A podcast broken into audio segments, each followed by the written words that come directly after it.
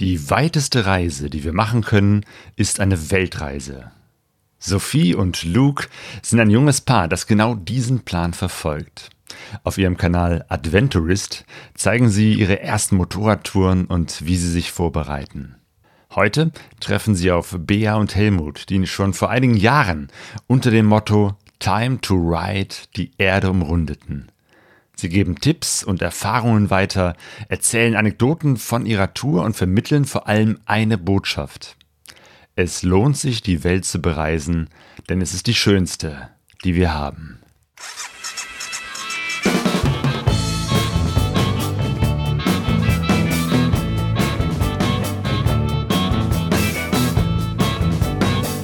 Pegasus Reis.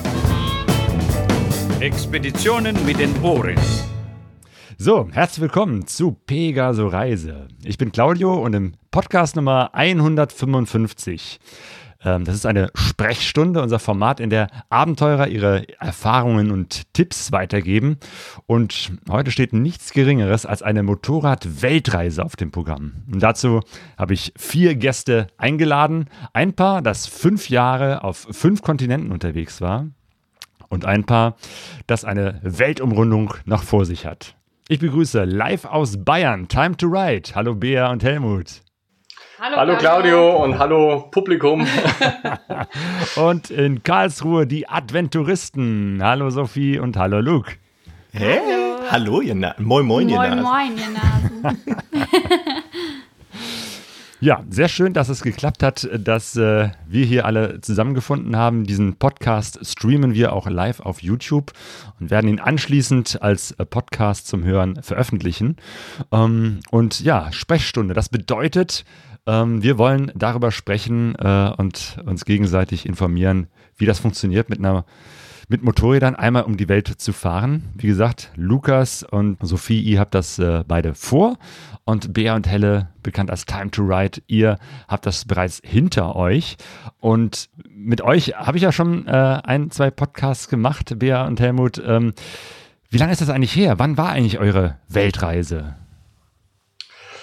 Ja, das ist schon einige Jahre her. Also wir sind eigentlich ziemlich genau vor zehn Jahren sind wir von Deutschland aus aufgebrochen. Ja, geht sich genau hin, ja, Juni 2011 und kamen dann zurück im Oktober 2016. Also viel zu lange bereits wieder hier. Ja.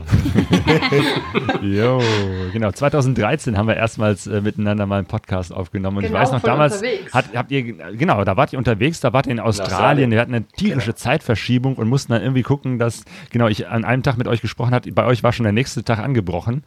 Ähm, und die Sache war, dass ihr euch damals vorgenommen habt, zwei Jahre unterwegs zu sein, aber schon so angedeutet habt, ah, das wird wahrscheinlich was länger dauern. Und letztendlich sind fünf Jahre rausgekommen Und ich glaube, das ist eben halt auch so eine Erfahrung, dass man so ein Riesending wie eine Weltreise nicht wirklich zeitlich äh, planen kann. Zumindest wenn man auf eigenem Fahrzeug und in eurem Fall eben halt mit Motorrädern unterwegs ist. Blödes Problem, auf einmal fünf Jahre unterwegs zu sein, anstatt zwei Jahre.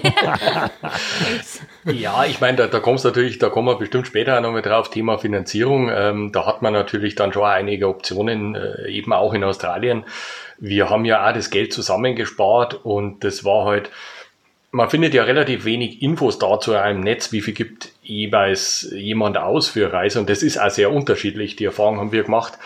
Ähm, von daher haben wir halt einfach geplant, wir haben dieses Budget, wir wollen das und das sehen, ein bisschen so einen deutschen Plan aufgestellt und haben gesagt, zwei Jahre brauchen wir für das Ganze und dann sind wir wieder zu Hause. Und ja, es hat sich halt ein bisschen, also die Reise das, die kriegt halt eine Eigendynamik und, und Dinge dauern länger und man ist schon mal da und schaut sich dann was an und fährt da zusätzlich noch hin und plötzlich sind es dann fünf Jahre. Und ich glaube. Wie, wie, alt wart ihr äh, 2011? Ähm, ich war. Ende 20 waren wir. Genau, ich war 29. Ja. Also habt ihr schon ein paar Jahre gearbeitet? Ja. Hattet ihr irgendwas studiert vorher, ein paar Jahre gearbeitet, angespart genau. und dann. Genau. Und wie, also, wie lange kanntet ihr euch davor? also kennen tun wir uns eigentlich schon seit wir beide Teenager sind. Aber als Paar waren wir da noch nicht zusammen. Also äh, eigentlich zwei, zwei, Jahre, Jahre davor. davor ja. Ja. Ah, ja. Okay, so wie bei uns. genau. Luke und Sophie, ihr, ihr, seid ja auch Ende 20 so, ne? Irgendwie in dem. Nee. Noch nicht, noch nicht ganz. Also ich bin 22. Oh, hey, noch richtig jung. Stimmt, ihr studiert ja noch, ne? Ja. Genau, ihr Ja, wollt noch euren Bachelor machen und dann wollt ihr los äh, aufbrechen. Genau. Ja. Was ist euer Plan nächstes Jahr? Ja, also wir wollen, wir haben einen Monat und ich habe auch einen Tag im Kopf. Echt? Äh, aber den wollen wir halt so offen jetzt noch nicht kommunizieren, weil man nicht so ganz weiß, äh, was da noch alles dazwischen kommt. Ja, man auch muss sagen, prüfungstechnisch. wir sind keine guten Studenten. Wir, äh, wir verbringen sehr gerne sehr viel Zeit äh, mit YouTube und Motorradfahren Ja. und Reisen und dementsprechend sind die Klausuren nur so, weiß nicht, so ein, so ein Plan, der im Hintergrund so ein bisschen für ein bisschen Sicherheit sorgen soll, Ja, sozusagen, das genau. Studium abschließen. Und das Studium ist, wenn alles äh, gut läuft, dann im Sommer nächstes Jahr fertig und dann wollen wir direkt, also sofort äh, los und Genau. sparen jetzt schon ordentlich und gucken, ob, dass wir halt irgendwelche Sponsoren, dass wir das mit YouTube und so, dass wir es irgendwie ja, Equipment sammeln und einfach, ja, einfach mal los und gucken, äh, Ja. was passiert so Richtung ungefähr. Osten. Genau. Wahrscheinlich, Ja, das ist ne? der wichtige Ja. Punkt. Genau, die Richtung ist, glaube ich, äh, äh, unterschiedlich. Ne? Ihr wollt Richtung Osten aufbrechen äh, und äh, Bea und Helmut, ihr seid, glaube ich, Richtung Westen gefahren, ne? oder? Ne? Auch Richtung Osten. Aber Richtung ah, Osten. stimmt. Aber bevor wir Ja. jetzt weiter. Wir sind nämlich, wir sind gegen, wir sind richtig, also Richtung Osten gefahren und Ja. ich glaube, äh, Luke und Sophia wollt ja eher Südosten quasi, Richtung. Ja, Türkei, Iran genau. und so. Genau. Wir sind eben durch die Russland, Nordroute. oder? Ja, genau. Wir Also sind wir- Norden, Mongolei, Russland und so gefahren. Oh, geil. Ja. Das ist nämlich so ein großes Problem. Die Ja. Mongolei würde ich Die so gerne wir so mitnehmen. gerne mitnehmen, ja. ähm, China liegt so ein bisschen im Weg, ähm, weil man ja dann vielleicht so Indien wäre dann auch noch geil, fährt man dann wieder zurück. Ähm, wie, wie habt ihr das denn gemacht? Wie war denn eure Route so ungefähr? Also bevor wir da jetzt drauf einsteigen, weil da können wir vielleicht auch gleich kurz was dazu sagen, weil wir hatten China nämlich auch so als Problem und wo fahren wir dann hin? Was uns jetzt am allermeisten interessiert, wenn es losgeht jetzt, ist, wir kennen uns ja jetzt so auch nur übers Internet ein bisschen, äh, was uns immer am allermeisten interessiert, was ist euer euer Motivation hinter der Reise? Also wie kam es zu der Idee, wir wollen jetzt eine Motorrad-Weltreise machen? Weil das ist immer besonders spannend, wie die Leute auf so eine Idee kommen und was da dahinter steckt. Das wollten wir Ja. euch auch fragen. So ja, genau, Dinge. das steht auch auf der Liste. Ähm, und zwar, also alles hat eigentlich damit angefangen, ähm, dass ich den Motorradführerschein geschenkt bekommen habe von meinem Dad zum 18. Meine ganze Familie fährt und ähm, dann hatte ich aber kein Motorrad, habe den gemacht, kein Motorrad und so. Dann habe ich den Lukas kennengelernt, habe erzählt vom Motorradfahren. Er so, oh, Motorradfahren und ähm, hat dann auch Das war ganz kurz, sorry, dass ich dich unterbreche. Das war die Zeit, wo wir dann auch zusammengekommen Genau, sind. genau. Vielleicht hat der Ich Motorradführerschein. glaube, das war's dann. die hat ähm, Motorradführerschein? Ja, und äh, genau, dann ähm, hat er den Schein auch gemacht, hat sich äh, ein Motorrad gekauft und ich dann, oh Gott, ich brauche auch eins, wir müssen fahren. Und er hat dann gleich, komm, wir fahren dahin, wir fahren dahin. Und ich hatte noch nie wirklich dieses Reisen mit dem Motorrad im Kopf. Ich weiß nicht wieso, ich habe da irgendwie nie dran gedacht. Ähm, und dann sind wir in die Alpen gefahren und dann wusste ich, ich will weiterfahren. Ich will immer, immer weiterfahren und ich möchte alles sehen. Ich wollte vorher schon sehr lange reisen. Ich wusste nur noch nicht wie. Also mit Motorrad, mit Rucksack oder so. Und ähm, genau, als wir dann durch die Alpen gefahren sind, habe ich gedacht, okay, so, so machen wir das. Ja, die, die Videos zu den Alpen, eben unsere erste Motorradtour, das war auch unser erster gemeinsamer Urlaub. Genau. Äh, Gibt es auch auf YouTube, war sozusagen der Anfang von Adventurous. Also wir haben das einfach so als Urlaubsvideo hochgeladen und es hat sehr, sehr viele Views auf einmal bekommen.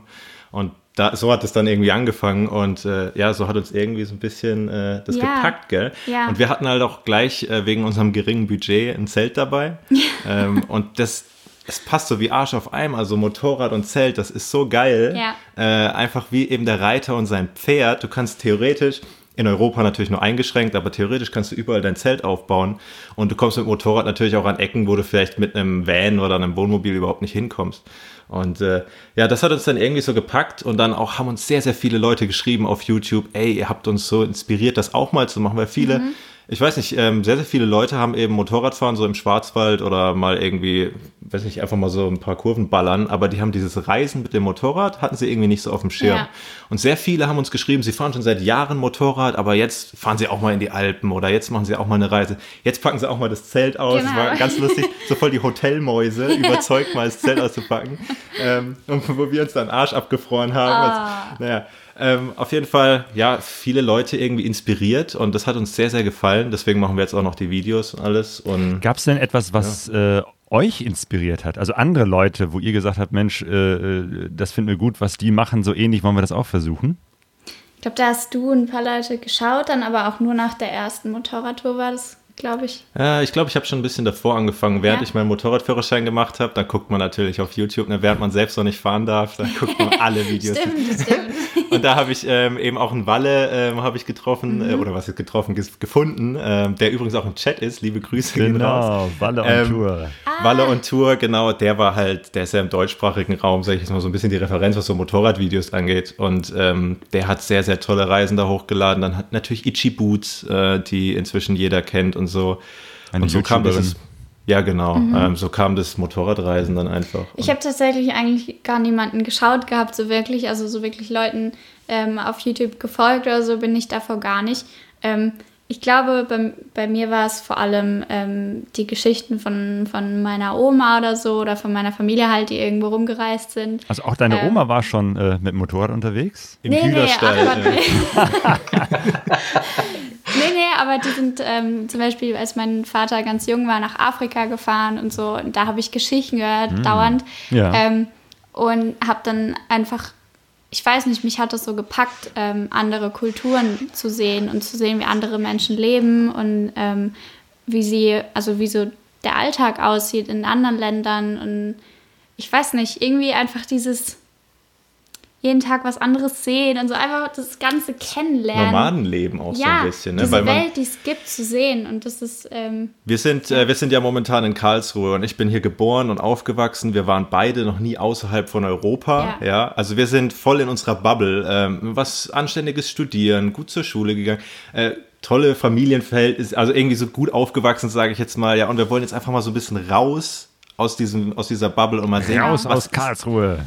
Ja, vor, vor allem allem. raus. Also wirklich, das würde schon reichen. Nein, ähm, wir wollen einfach mal so erkunden, äh, was ist die Welt eigentlich? Ja. Ähm, auch so ein bisschen uns selbst entdecken. Äh, wer sind wir eigentlich? Was wollen wir vom Leben? Äh, Mhm. eben, bisher halt eben im Studium, mit der Schule, alles immer vorgegeben gewesen, mehr oder weniger. und immer irgendwelche Ängste gehabt und sowas. Ja. Und dann einfach, ja, ich weiß nicht, sich was trauen und dann auch was, was sehen dafür. So, und jetzt gehen wir aber die Frage mal zurück, Genau. weil das interessiert mich jetzt nämlich auch. Was war denn eure Motivation? Äh, einfach mal mit dem Motorrad ist ja auch echt eine Entscheidung. Also ich meine, es gibt ja auch andere Verkehrsmittel. Ja. Genau, reisen kann man ja viel, das ist nicht ungewöhnlich, aber eine Weltreise ist was Besonderes und dann auch noch mit dem Motorrad. Also, Bea, Helmut, wie war das bei euch? Beides, bei uns war das auch sehr, das ist irgendwie entstanden, das war jetzt gar nicht irgendwie geplant. Also, ich meine, ich bin schon immer Motorrad gefahren, ich habe mir auch mit 18 kein Auto, sondern ein Motorrad gekauft. Ähm, das, das ist so meine Leidenschaft immer schon und war dann auch viel so in Europa unterwegs mit dem Motorrad, mal Frankreich, Italien, ähm, was man halt so ja, mit 20, 25 abfährt, auch natürlich also mit den Arbeitskollegen, mit Freunden und so weiter. Aber es war nie das Thema, dass ich weiter so wirklich weg will. Also ich habe mich mal informiert mit den USA, aber eigentlich erst als ich dann mit der BEA zusammenkam, stand das Thema ein bisschen mehr auf dem, aber nicht mit dem Motorrad ursprünglich. Also dann kam ich und ich wollte nach Australien, schon immer. Also Australien war so mein Traumland und ich wollte immer schon mal länger, also mehrere Monate im Jahr nach Australien, vielleicht auch ein bisschen Work and Travel machen und ähm, habe das dann dem Helmut vorgeschlagen und er hat dann gemeint, hm, naja, könnte er sich schon vorstellen, aber nur wenn wir das mit dem Motorrad machen.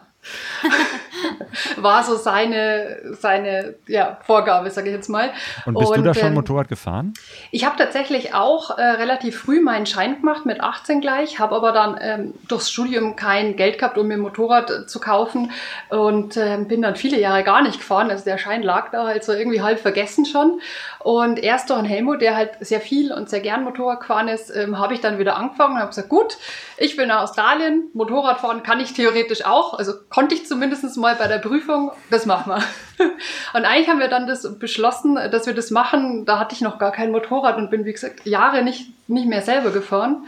Und dann ging es halt los mit der Planung und haben überlegt, Also eigentlich ursprünglich war dann das Ausschlaggebende für diese weitere Reise war unsere Arbeitgeber zum einen, die gesagt haben, äh, was ihr wollt, eine Auszeit von sechs Monaten für Australien, nö, entweder kündigen oder so weitermachen, wie es vorher war. Und dann haben wir halt beschlossen, okay, wir wollen das auf jeden Fall machen. Jetzt haben wir ja Zeit, wenn wir kündigen müssen. Und dann haben wir uns halt auch um das äh, finanzielle Verschiffung Australien, Motorrad kaufen vor Ort und so. Und das war relativ ja, hochpreisig natürlich. Und dann haben wir gesagt, für das ganze Geld könnte man nach Australien fahren. Und Das war eigentlich so, ein- so, ein, so, eigentlich so ein Spaß von dir, gell? Ja. Und das war zu einer Zeit, wo Long Way Round gerade im deutschen Fernsehen das erste Ah, Mal im ja. Free TV lief. Und dann hat er mir das gezeigt, schau, die machen sowas, sowas können wir auch. Und dann ziehst du dir das an, wenn die durch die Mongolei fahren. Und es ist natürlich bei denen äh, in der Serie als relativ überspitzt dargestellt worden mit irgendwie Arzt und Dolmetscher und Ding. Dann dachte ich zuerst, wow, Helmut ist verrückt, wir können das nie selber machen. Und desto mehr du dich dann aber informierst und so merkst du dann, hey, andere Leute machen das schon und das kann eigentlich jeder machen, wenn er möchte. Und ja, so, so ist dann aus Australien Osteuropa geworden und dann noch die USA dazu, weil das so ein bisschen Helmuts Traum war. Und dann irgendwann wird so eine Weltreise. ja, genau. Cool. Krass. ey. Ja. Also, Respekt. Dann Das hat sich ähm, doch gut entwickelt. habt ihr das von Anfang an so geplant, dass ihr auf zwei Motorrädern fahrt? Oder ähm, Ja, also das war von Anfang an klar, weil also als wir uns kennengelernt haben, bin ich ein paar Mal beim Helmut Hintenhoff mitgefahren. Ich bin relativ groß für eine Frau, 1,78 und das ist dann schon eher unbequem als Sozia und von dem her war relativ schnell klar, dass ich wenn dann selber fahre. Ja. Aus Bequemlichkeitsgründen. Ja, das, ja, Also zuerst mal klar, weil ich nicht bei dir hinten sagtest ja, drauf Wenn es mitfahren unbequem wollte. ist, dann ist es ja bequemer, selber zu fahren. äh, Und ich glaube, wenn man dann mal wirklich selber fährt, also länger jetzt nicht nur einen Führerschein macht und dann erkennt, wie viel Spaß Motorradfahren macht, da will man auch gar nicht mehr Sozia sein. Ja. Also mir ging es zumindest so. Nein, Ich weiß nicht, bei dir war, Sophie. Du bist sicher vielleicht bei deinen Eltern, Papa oder so früher Ja, ich hab's gehasst, weil ich wollte immer geradeaus gucken, aber ich musste ja dann meinen Kopf nach da machen, hab dann immer den Kopf von meinem Dad rumgeschoben, bis er irgendwann gesagt hat, du wackelst immer so hinten drauf. Und ich hab gesagt, das ist scheiße, ich will Sophie, nicht, ist ich ein will selber sehr, fahren. Sophie ist ein sehr äh, anstrengender Beifahrer. also ich versuche es auch zu vermeiden, wo auch immer es geht. Ja, nee, war klar, dass ich selber fahren muss. Ist ja aber auch cool, ne? Macht einfach Spaß. Ja. Ähm, ist vielleicht auch gar nicht so schlecht, wenn irgendwie ein Bock mal kaputt geht. Hat man immer noch Ah ein ja, zweites. hattet ihr da die gleichen Bikes? Also seid ihr das gleiche Modell gefahren? Grundsätzlich ja, da waren bloß äh, minimale Unterschiede. Also das waren vom, von den Baujahren waren es vier Jahre auseinander. Ähm, aber technisch grundsätzlich waren das die gleichen, ja. Ja, Also wir was hatten euch zwei- äh, vier ja verbindet, ist ja, dass ihr jetzt nicht so die Fraktion der hochtechnisierten neuen Mopeds seid, sondern eher einfache Technik, äh, einfache Motorräder. Ähm, genau, Bea und Helmut, ihr seid mit zwei alten Transalp, Honda Transalp Modellen gefahren, die ihr auch noch äh, umgebaut habt. Ähm, und äh, Sophie und Luke, ihr seid ja zurzeit äh, mit zwei Royal Enfield Himalayan, äh, diesen einfachen Einzylinder-Reisemotorrädern unterwegs. Ja. Die zwei indischen also Traktoren. einfach Ja. wie es geht. Ja. ja, ähm, Ich habe, ich habe, sorry, ich habe gerade noch gesehen, der Dieter ist auch im Chat da. ah, ja, Hallo. ähm, Ja, können also wir im ganz Chat kurz. sind ganz viele äh, Bekannte eben halt. Der Ja. Dieter, Two Credits, äh, die Heike Burg, also äh, ganz viele liebe Leute. Ähm, ja, Jens Becker grüßt. Also Ah, seid Also auch herzlich von uns. zurück. Schöne Grüße an alle. 160 Wir An haben alle schöne jetzt Grüße. den ja. Chat tatsächlich nicht nebenher laufen. Ja, genau. Ich werde einfach mal den Chat so, Chat so ein bisschen im Auge behalten. Ähm, und und wenn da mal eine Frage äh, reinkommt, dann versuche ich die hier unterzubringen.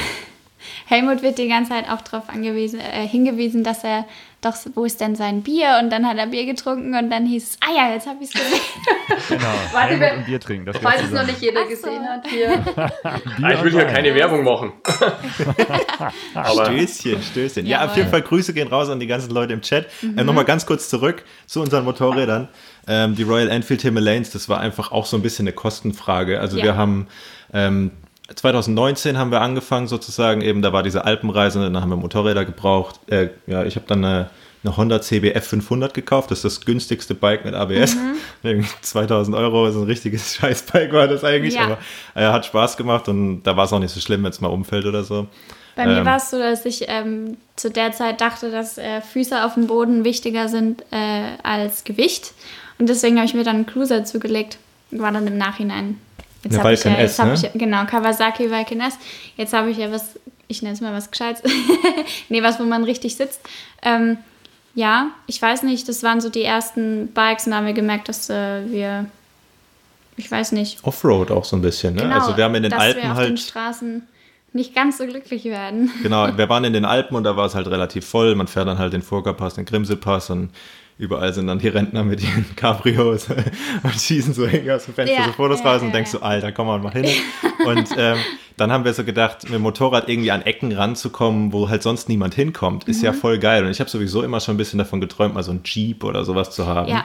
Ähm, ist aber für uns als Studenten völlig äh, Genau. also, äh, außerhalb vom Budget. Und deswegen haben wir dann die Himalayens durch Itchy Boots eben, die das ja ziemlich bekannt gemacht hat, äh, haben wir gefunden.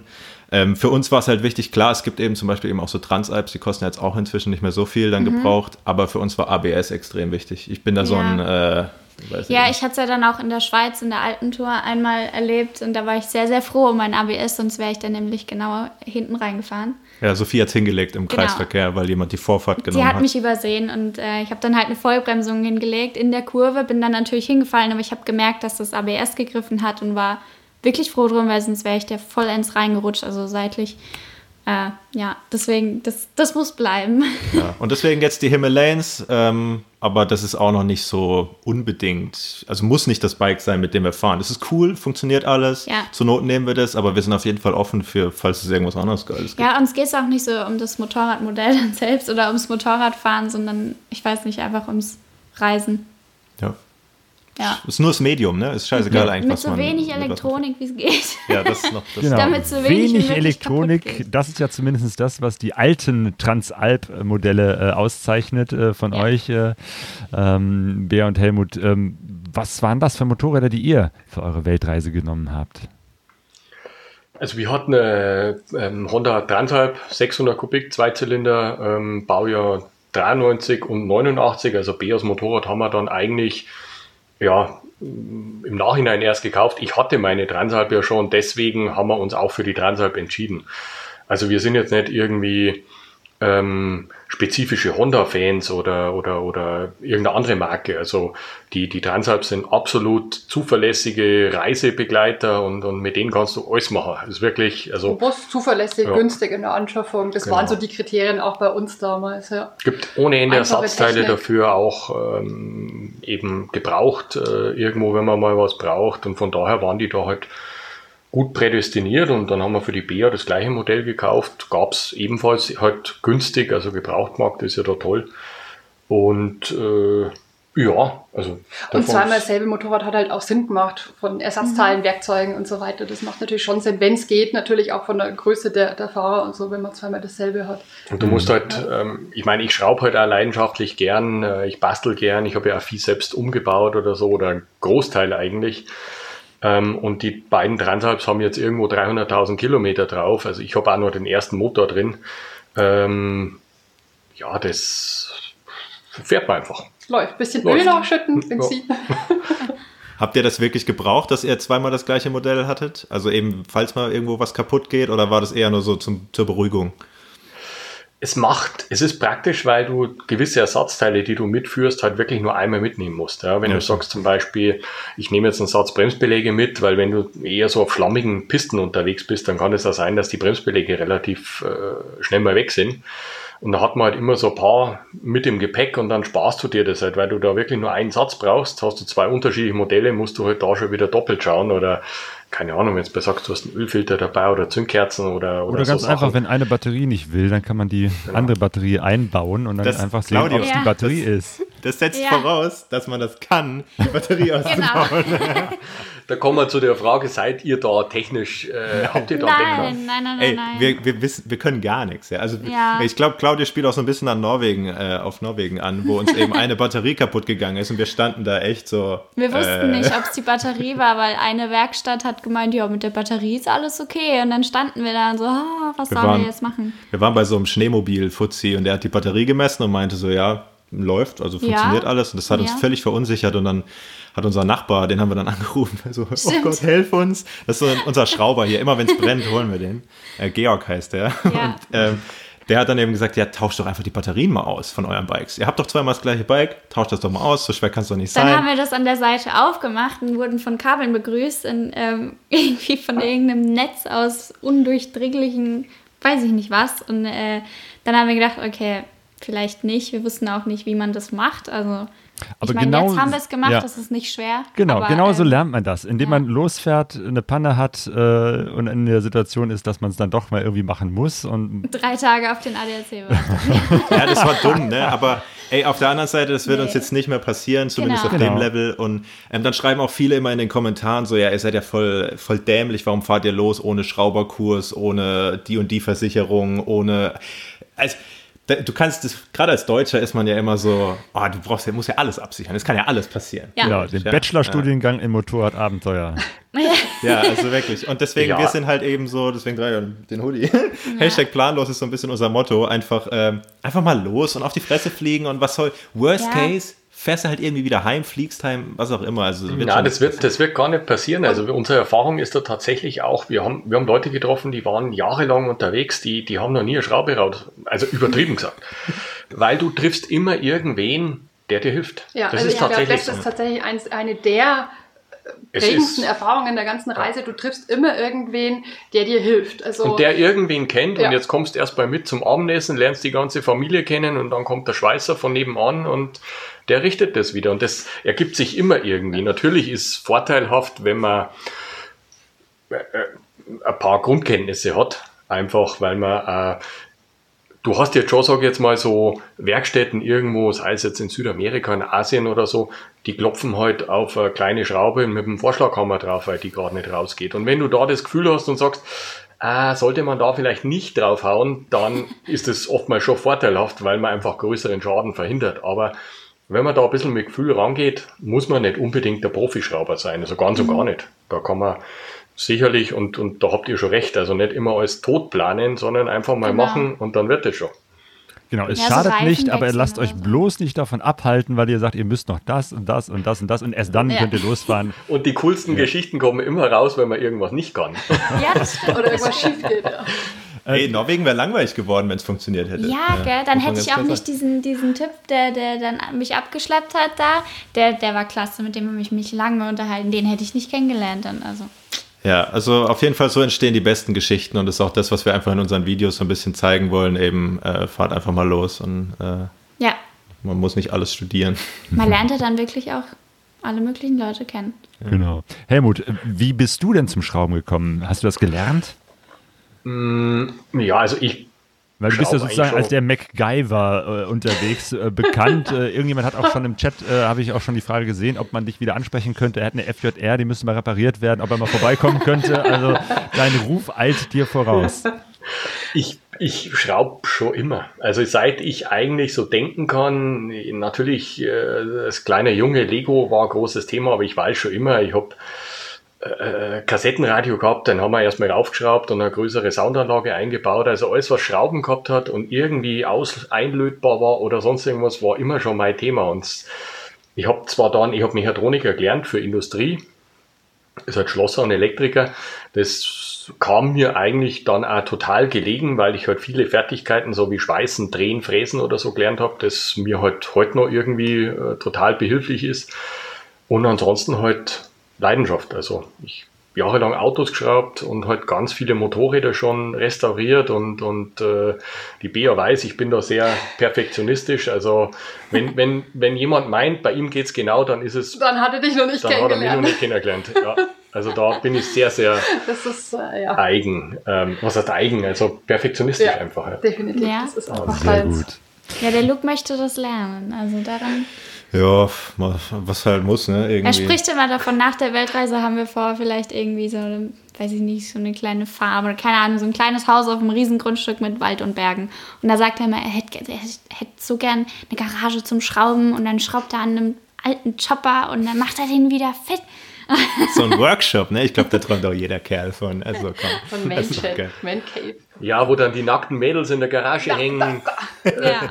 Bierkühlschrank, Couch, Billardtisch und, und die Xbox oder so und dann halt noch irgendwo Motorrad, Öl verschmiert irgendwo auf der Hebebühne steht. genau. Das ist geil. Ja, Könnte ich gewonnen. Ja. Mehr brauche ich nicht. Ihr Lieben, bevor wir jetzt äh, über die Träume von der nach der Reise sprechen, lass uns lieber mal äh, Ja. zu dem Moment kommen, wo es wirklich losgeht. Weil äh, ihr habt äh, gesagt, ähm, Sommer 2020 geht es bei euch, 2022 äh, geht's los. Also ihr habt das schon relativ äh, konkret äh, gesagt, weil ihr auch meint, ähm, es ist gut, sich einen bestimmten Zeitpunkt rauszunehmen und es nicht äh, immer so vor sich herzuschieben, weil ne, ich möchte mal eine Weltreise machen, kann man sich ja auch äh, jahrzehntelang sagen. Mhm. Wie war das äh, bei euch, Bea und Helmut? habt ihr irgendwie mal von der Entscheidung oder von dieser Idee, ja, ja, wir können ja irgendwie nach Australien auch äh, mit dem Motorrad fahren. Ähm, Gab es für euch auch so einen Punkt, wo ihr gesagt habt, so und da müssen wir dann auch wirklich starten und dann äh, loslegen mit den Vorbereitungen und das auch konkret machen? Also wir hatten ich weiß gar nicht, von der Idee bis zur, wo wir losgefahren sind, ungefähr zwei Jahre waren das, oder? Ja, ungefähr. Circa, und wir hatten jetzt nicht einen exakten Tag, sondern wir haben gesagt, naja, im Frühjahr fahren wir los, weil es einfach Sinn macht. Spätes Frühjahr, früher Frühsommer, weil wir eben Richtung Osten aufgebrochen sind. Da hacken wir dann, glaube ich, gleich nochmal bei eurer Reiseroute ein, da wo wir vorher wieder abgeschwenkt sind. Ähm, und von dem her war halt, sobald es einigermaßen stabil ist, vom Wetter her, äh, wollten wir halt Richtung Osten aufbrechen. Aber wie wahrscheinlich bei allen, gefühlt waren wir überhaupt nicht fertig an dem Tag, als wir losgefahren sind. Also ich weiß noch, unsere Kanäs sind zwei Tage vorher erst gekommen und es war mega stressig die Wochen davor und ich habe gedacht, wir brauchen noch, noch mindestens zwei, drei Wochen und ich, wir schaffen das alles gar nicht und schlaflose Nächte und viel Wir, wir sind ja da eher ähm, irgendwie so, ja, wir pragmatisch, das machen wir jetzt einfach mal. Also wir haben die Motorräder, wie wir losgefahren sind, nie zuvor bepackt. Probe gepackt. Wir, haben die, wir haben die in den Garten ja, gestellt. Ihr hattet ja auch nur zwei Jahre. Ja, Nein, also das, das ist so ein bisschen tatsächlich unsere Art, dass wir naja, also wir sind davor schon mit dem Motorrad natürlich ge ge gereist. Ja. Äh, aber wir hatten halt ein Berg jetzt, Equipment genau, und man nimmt ja sowieso viel zu viel mit. Berg da drauf, okay, das könnte jetzt äh, interessant werden und dann haben wir halt so ganze Nacht lang gepackt. Das passt da alles irgendwann da drauf und am nächsten Tag, als wir losgefahren sind, war der erste Gedanke, nachdem wir fast in Nachbars Auto, da wärst du fast reingerannt, ähm, so, scheiße, was haben wir da getan? Das, wir hatten ja 100 Kilo Gepäck dabei pro Motorrad. Also wir waren übel überladen am Anfang. Das hat sich alles über die Reise dann natürlich extrem abgespeckt und so. Aber gerade am Anfang, jetzt, wenn wir jetzt zurückblicken und denken, scheiße, wie konnten wir so losfahren? Wir, sind so durch die Mongolei gefahren. Da kann ich mir heute noch irgendwie, wie haben wir das nur hinbekommen irgendwie? Das, das, das, das, das war einfach nur Wahnsinn eigentlich. Aber wie gesagt, es geht immer. Man kommt immer irgendwie weiter. Und das, äh Aber es stimmt schon mit dem Tag oder dem, äh, wann man losfahren will. Man muss sich irgendein Datum setzen, weil sonst schiebt man es raus. Und sonst kommt noch das und das kommt dazwischen und irgendwas ist noch nicht perfekt vorbereitet. Und dann, wie du schon gesagt hast, Claudio, fahrst du vielleicht in zehn Jahren nicht los. Also die meisten, ja. die jetzt vielleicht sagen, ich mache so eine Reise, das ist finde ich, der wichtigste Aspekt, wenn du irgend sowas planst, dass du dir einen Zeitpunkt setzt. Ob du den dann genau halten kannst, ist jetzt gar nicht so wichtig weil vielleicht irgendwas später kommt oder so. Aber wenn du es nur sagst, ich fahre nächstes Jahr mal los, da hast du ganz viele, die sagen, ah, dieses Jahr, der, der, der Chef braucht mich, ich fahre übernächstes Jahr los. Mhm. Aber wenn du ein Datum hast, 1. Mai 2022 sitze ich auf dem Moped und fahre da los, dann bist du gedanklich so weit, dass du dahin arbeitest und das auch wirklich machen wirst. Ob es dann der 7. Mai wird oder der 14. ist dann egal. Und vor allem finde ich, ähm, wir merken irgendwie, seit wir uns dieses Datum gesetzt haben, es fügt sich alles irgendwie so. Mhm. Es ist so der liebe, wir sind keine gläubigen Menschen, aber der liebe Gott findet irgendwie so einen Weg, um äh, dafür zu sorgen, dass das funktioniert. Weil wir haben uns, wann haben wir das uns das vorgenommen? Vor einem Jahr oder so ungefähr haben wir mal drüber also gesprochen. drüber gesprochen genau. haben wir, glaube ich, schon am Anfang, aber ja. so richtig gesagt. Und dann haben wir halt gesagt, eben Sommer äh, 22 und seitdem irgendwie läuft. Also es funktioniert einfach, es geht alles so in die Richtung und äh, dann, ob man dann eine Woche später oder früher losfährt, ist ja dann am Ende egal, aber Hauptsache man hat halt eben diesen Punkt, äh, wie du schon sagtest und wir lesen es halt auch voll oft in unseren Kommentaren so, ja, ich plane auch schon seit 15 Jahren meine Weltreise, aber die Kinder, äh, die Frau, das Haus, man findet ja immer einen Grund. Das ist wie beim Joggen geht, ah nee, es regnet jetzt gerade oder ah, es ist mhm. zu kalt oder ach, ich muss ja nachher noch das und das. Ähm, deswegen ist für uns sehr, sehr wichtig eben dieser Tag, also das ja. Ich denke jetzt mal, das ist, das ist wie mit allen Zielen, die du im Leben hast.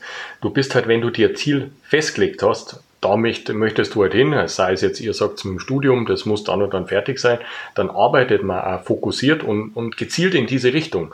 Wenn man aber nicht weiß, wo es hingehen soll oder wann man jetzt losfährt oder was man mit der Berufsausbildung oder egal was, dann eierst du immer rum und ach, mal morgen, ach, schauen wir mal oder so. Und so ist es halt ähnlich mit dieser, mit diesem Reisethema. Also das finde ich ist der wichtigste Punkt überhaupt, dass man sagt, zack, ich setze mir jetzt ein Datum, Deadline, jetzt geht's los.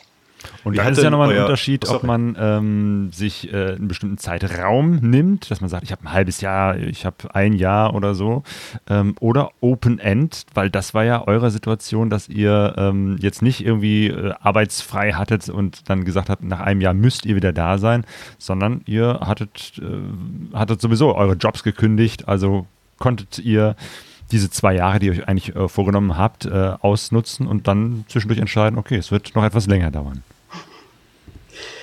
Genau, also es waren ja zwei Jahre geplant, da war auch unser Budget, unser Erspartes drauf kalkuliert.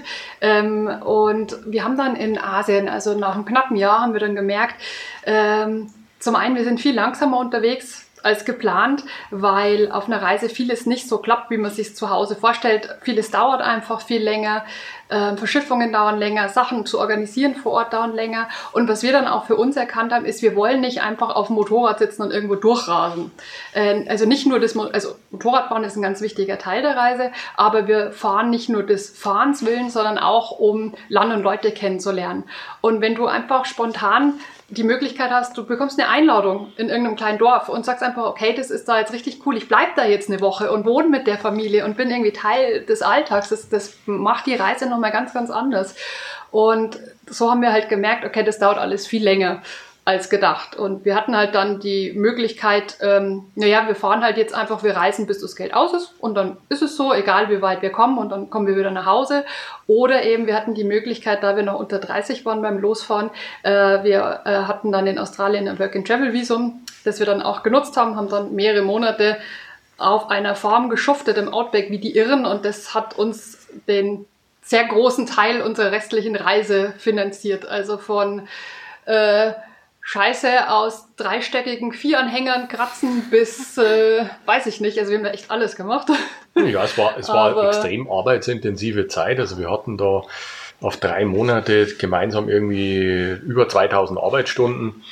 Ähm, das heißt, du, du bist halt da sieben Tage die Woche, 11 bis 18 Stunden am Arbeiten. Aber es war eine coole Zeit. War eine sehr, sehr coole Erfahrung. Irgendwie Rinder mit Pferden eintreiben, mit Quads, ähm, irgendwie diese riesigen Fahrmaschinen bedienen. Die Australier sind ja da schmerzfrei. Da fährt man halt mal Kettenbacker oder Grader oder Traktor, LKW, egal. Ich bin da alles gefahren und das war halt, das war schon Paradies. Das war ziemlich cool irgendwo. Also, ähm, Wie hat denn euer Umfeld reagiert? Also wenn wir jetzt um das Losfahren, die Entscheidung der Weltreise, hat Family, Friends irgendwie, habt, habt ihr da eine Rückmeldung bekommen? also anfangs war es eher so, ja, ja. Red, red hier nur als irgendwie Macht so eine eh Sch- Genau, machen wir eh nicht. Und Als es konkreter wurde, eigentlich zu dem Zeitpunkt, als wir die Webseite fertig gehabt hatten. Also wir, ist ja eine ganz andere Geschichte. Wir haben ja dann eben eine Webseite gemacht damals und ähm, da wurde es konkreter und da wurde es dann für die Leute auch anfassbar, dass die gesagt haben, ah, die sprechen jetzt nicht nur, die stecken da echt Energie rein. Und ähm, ja, das war zweigeteilt. Die einen haben gesagt, die kommen eh nur bis Tschechien und äh, drehen dann wieder um und die anderen haben gesagt, krass. Also, ja. Ja, es war tatsächlich zweigeteilt. Also, wie du schon sagst, die einen haben gesagt, boah, ihr lebt euren Traum, das, was viele vielleicht machen wollen. Und die anderen haben gesagt, so ein Scheiß, so eine Spinnerei, das geht gar nicht, das schafft ihr nicht. Also eigentlich waren wir Ja. nur fünf Jahre in Tschechien. Ich bin nur sehr gut in Photoshop. Jetzt kommt's raus. Gab es denn Menschen, die euch auch wirklich aktiv abhalten wollten aus dem näheren Umfeld, die gesagt haben, nee, mach das nicht? Na, nee, eigentlich. nicht. Also unsere Eltern haben sich natürlich schon super Sorgen gemacht. Irgendwie Weltreise generell und dann auch noch mit dem Motorrad ist ja noch mal gefährlicher wie vielleicht jetzt mit einem Auto, was jetzt Unfallrisiko und so angeht. Aber die haben schon auch gemerkt, das ist uns wichtig, das ist unser Traum und haben uns dann von dem her schon absolut unterstützt. Also da muss man auch dazu sagen, jetzt auch im Nachhinein, wenn man das irgendwie vielleicht beruflich betrachtet, so Lebenslauf, Lücke und so, ähm, diese Reise war in allen Dingen positiv. Also weil das immer Interesse weckt und, und ähm, ja, also wir haben in keinster Weise irgendwo schlechte Erfahrungen gemacht. Also jetzt eben nicht, seit wir zurück sind, dass wir sagen, du findest ja keinen Job mehr, fünf Jahre nichts gemacht oder so. Ähm, überhaupt nicht. Ist überall sehr, sehr positiv mhm. aufgefasst worden. Ja.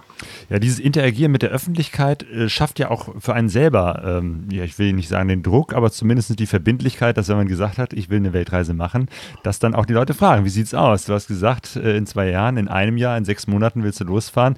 Das ist ja auch etwas, was ihr, äh, Sophie und Luke, äh, macht mit Adventurist, eurer Webseite, euren äh, YouTube-Videos äh, und das, was ihr im Netz macht. Ist das auch etwas, was euch so ein bisschen auch antreibt, äh, weil es ja jetzt, ne, ist es raus, ihr wollt eine Weltreise machen, äh, viele Menschen wissen das, folgen euch, äh, interagieren mit euch, auch im Chat, ich äh, komme da gar nicht hinterher, ich werde gleich mal ein paar Fragen mit reinnehmen, aber erstmal die Frage an euch, wie ist das, äh, wo ihr jetzt sozusagen in der Öffentlichkeit sagt, Sommer 2022 machen wir, fahren wir los, machen Weltreise, ähm, wie ist euer Umfeld, wie geht es damit um?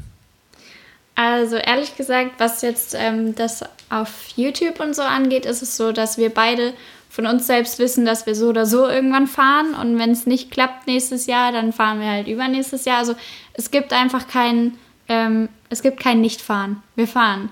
Und es ist egal, ob mit YouTube oder nicht. Und ähm, das steht eigentlich. Also da machen wir uns eigentlich keinen Kopf drum. Und ähm, Umfeld, also ich weiß, als ich das erste Mal daheim das angesprochen habe und darüber geredet habe, ähm, dann war so, mhm. Die ja, fahren ja. eh nicht. Ah. genau das, was ihr ja. gerade gesagt habt, halt so eben. Ne? So belächelt. Ah ja. ja. Ja, ja. Du warst ja noch nicht einmal irgendwie allein auf Malle. Wie willst du denn überhaupt in die Mongolei mit deiner Karre fahren? Ja, und langsam ist es jetzt so, dass, dass ähm, mein Dad, meine Mom und so, die, die fangen dann, meine Schwestern auch, ja, äh, wir kommen euch dann besuchen. Also da wollen wir euch dann auch schon mal sehen und so. Und dann kommen wir da hin und dann machen wir da Urlaub und keine Ahnung. Also langsam wird es denen auch ernst und so. Und meine Mom hat auch schon gesagt, ja, das muss man ja dann auch erstmal verarbeiten und so, wenn das sind so lange weg. Und mein Vater auch. Ähm, also ja, sie nehmen es jetzt langsam wirklich sehr wahr, ähm, freuen sich auch für uns, haben natürlich auch ihre Sorgen. Äh, aber ja, meine Familie hat schon Termine gemacht zum Besuchen. Ich finde aber mit dem YouTube, also wir haben, wie gesagt, ich glaube Anfang 2020 haben wir schon selbst so drüber gesprochen. Also nach unserer mhm. alten Tour haben wir gedacht, ey, das wäre schon geil und so. Aber wir haben sehr, sehr spät, erst letztes Jahr, haben wir das dann wirklich äh, auf YouTube äh, verkündet sozusagen, eben weil du hast dann halt die Erwartungshaltung und äh, es ist halt leider so, dass viele Leute es nicht verstehen, äh, wenn man dann eben die Klausuren tatsächlich verkackt oder sowas. Ja. Die sagen dann, ja, du hast aber damals 1950 hast aber gesagt, du willst zu dem Datum losfahren und jetzt machst du es nicht, jetzt bin ich enttäuscht und ähm, dementsprechend ist schon auch irgendwo ein bisschen Druck da, aber ich glaube, das ist hilfreicher Druck. Ja. Auch so, wir haben jetzt zum Beispiel ähm, Sponsoren auch tatsächlich ein paar kleine an Bord, oder was sind ein paar kleine, sind tatsächlich schon größere Namen, aber halt ein paar kleinere Deals, sage ich jetzt mal.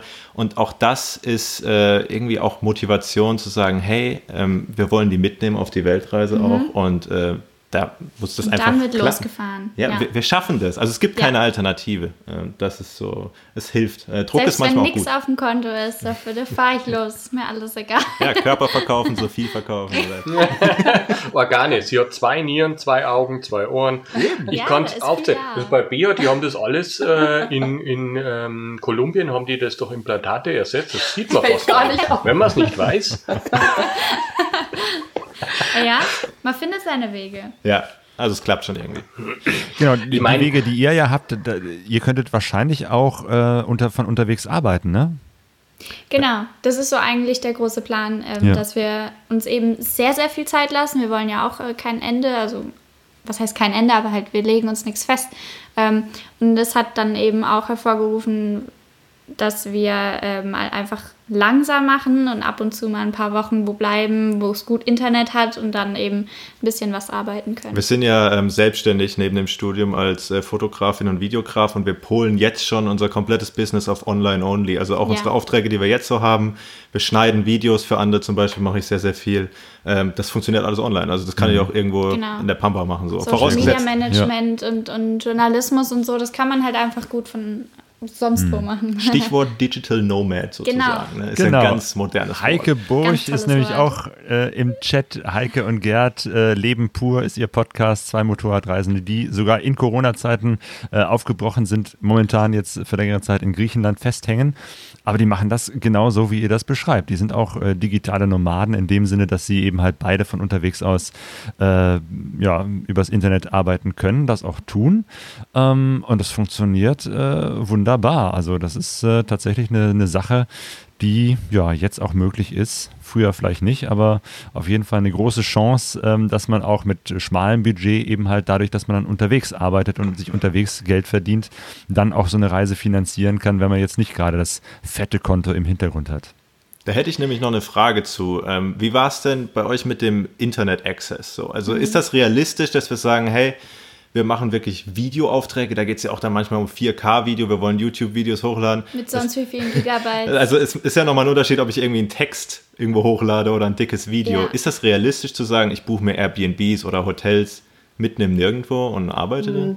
Also ich wollte gerade drauf einhaken beim Claudio, das äh, Digital Nomads ist ja so das Modewort schlechthin. Und man muss jetzt schon ehrlich sagen, das, das klingt immer sehr romantisch. Da siehst du dann die coolen ähm, Digital Nomads mit ihren Laptops am Strand irgendwie mhm. sitzen, einen Cocktail schlürfen und so ein bisschen am Laptop tippen. Ähm, jetzt ehrlich gesagt, so ist es, so luxusmäßig ist es natürlich nicht auf so einer Reise, weil wir sind ja auch, wir haben natürlich ja auch äh, geblockt äh, während der Reise, haben Videos gemacht, ähm, haben dann angefangen für Zeitschriften zu schreiben und waren dann so ein kleines rollendes Büro schon zum Schluss. Und ähm, ganz oft sind wir irgendwie am Campingplatz du musst in unserem Zelt da muss ich, da muss ich ganz kurz einhaken, Regen, weil ähm, Handtuch äh, über dem Kopf, damit du was siehst am Laptop, lauter solche Sachen. Da muss ich äh, ganz kurz einhaken, Bea, weil ja. ursprünglich muss ich dazu sagen, als wir losgefahren sind, war ja das noch nicht, äh, ja, es gab zwar schon Facebook, aber dass man da was irgendwie so seitenmäßig macht oder so, war noch gar nicht irgendwie ein Thema, Instagram überhaupt nicht. Ähm, die meisten hatten so eine Webseite. Genau, 2011 Reisen. war ja noch das Bloggen angesagt. Genau. Und damals, ja genau. Ähm, und damals war es halt tatsächlich so, dass nahezu alle Reiseseiten, ich würde fast sagen zu 100 Prozent, es gab ganz wenige. Das waren Seiten, die waren gut aufgestellt, die waren, da konnte man gute Infos rausziehen und so nach zwei Monaten gab es nichts mehr zu lesen, wenn die on Tour waren.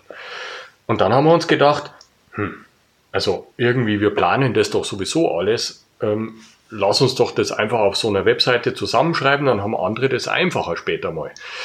Was wir aber total unterschätzt haben, war das Thema, wie viel Arbeit das eigentlich macht. Wir haben uns immer gedacht, wir haben ja dann eh Zeit, wir haben ja keinen Job mehr, wir fahren ja dann bloß noch rum, wir haben ja dann Urlaub und das ist nicht so. Also das ist, A, steckt man natürlich extrem viel Energie da rein und oftmals natürlich auch Kohle, weil du natürlich äh, vielleicht eine Unterkunft brauchst, wo du das gute Internet hast. Ist sicherlich heutzutage schon viel, viel besser geworden als, als halt vor zehn Jahren, sage ich jetzt mal weltweit.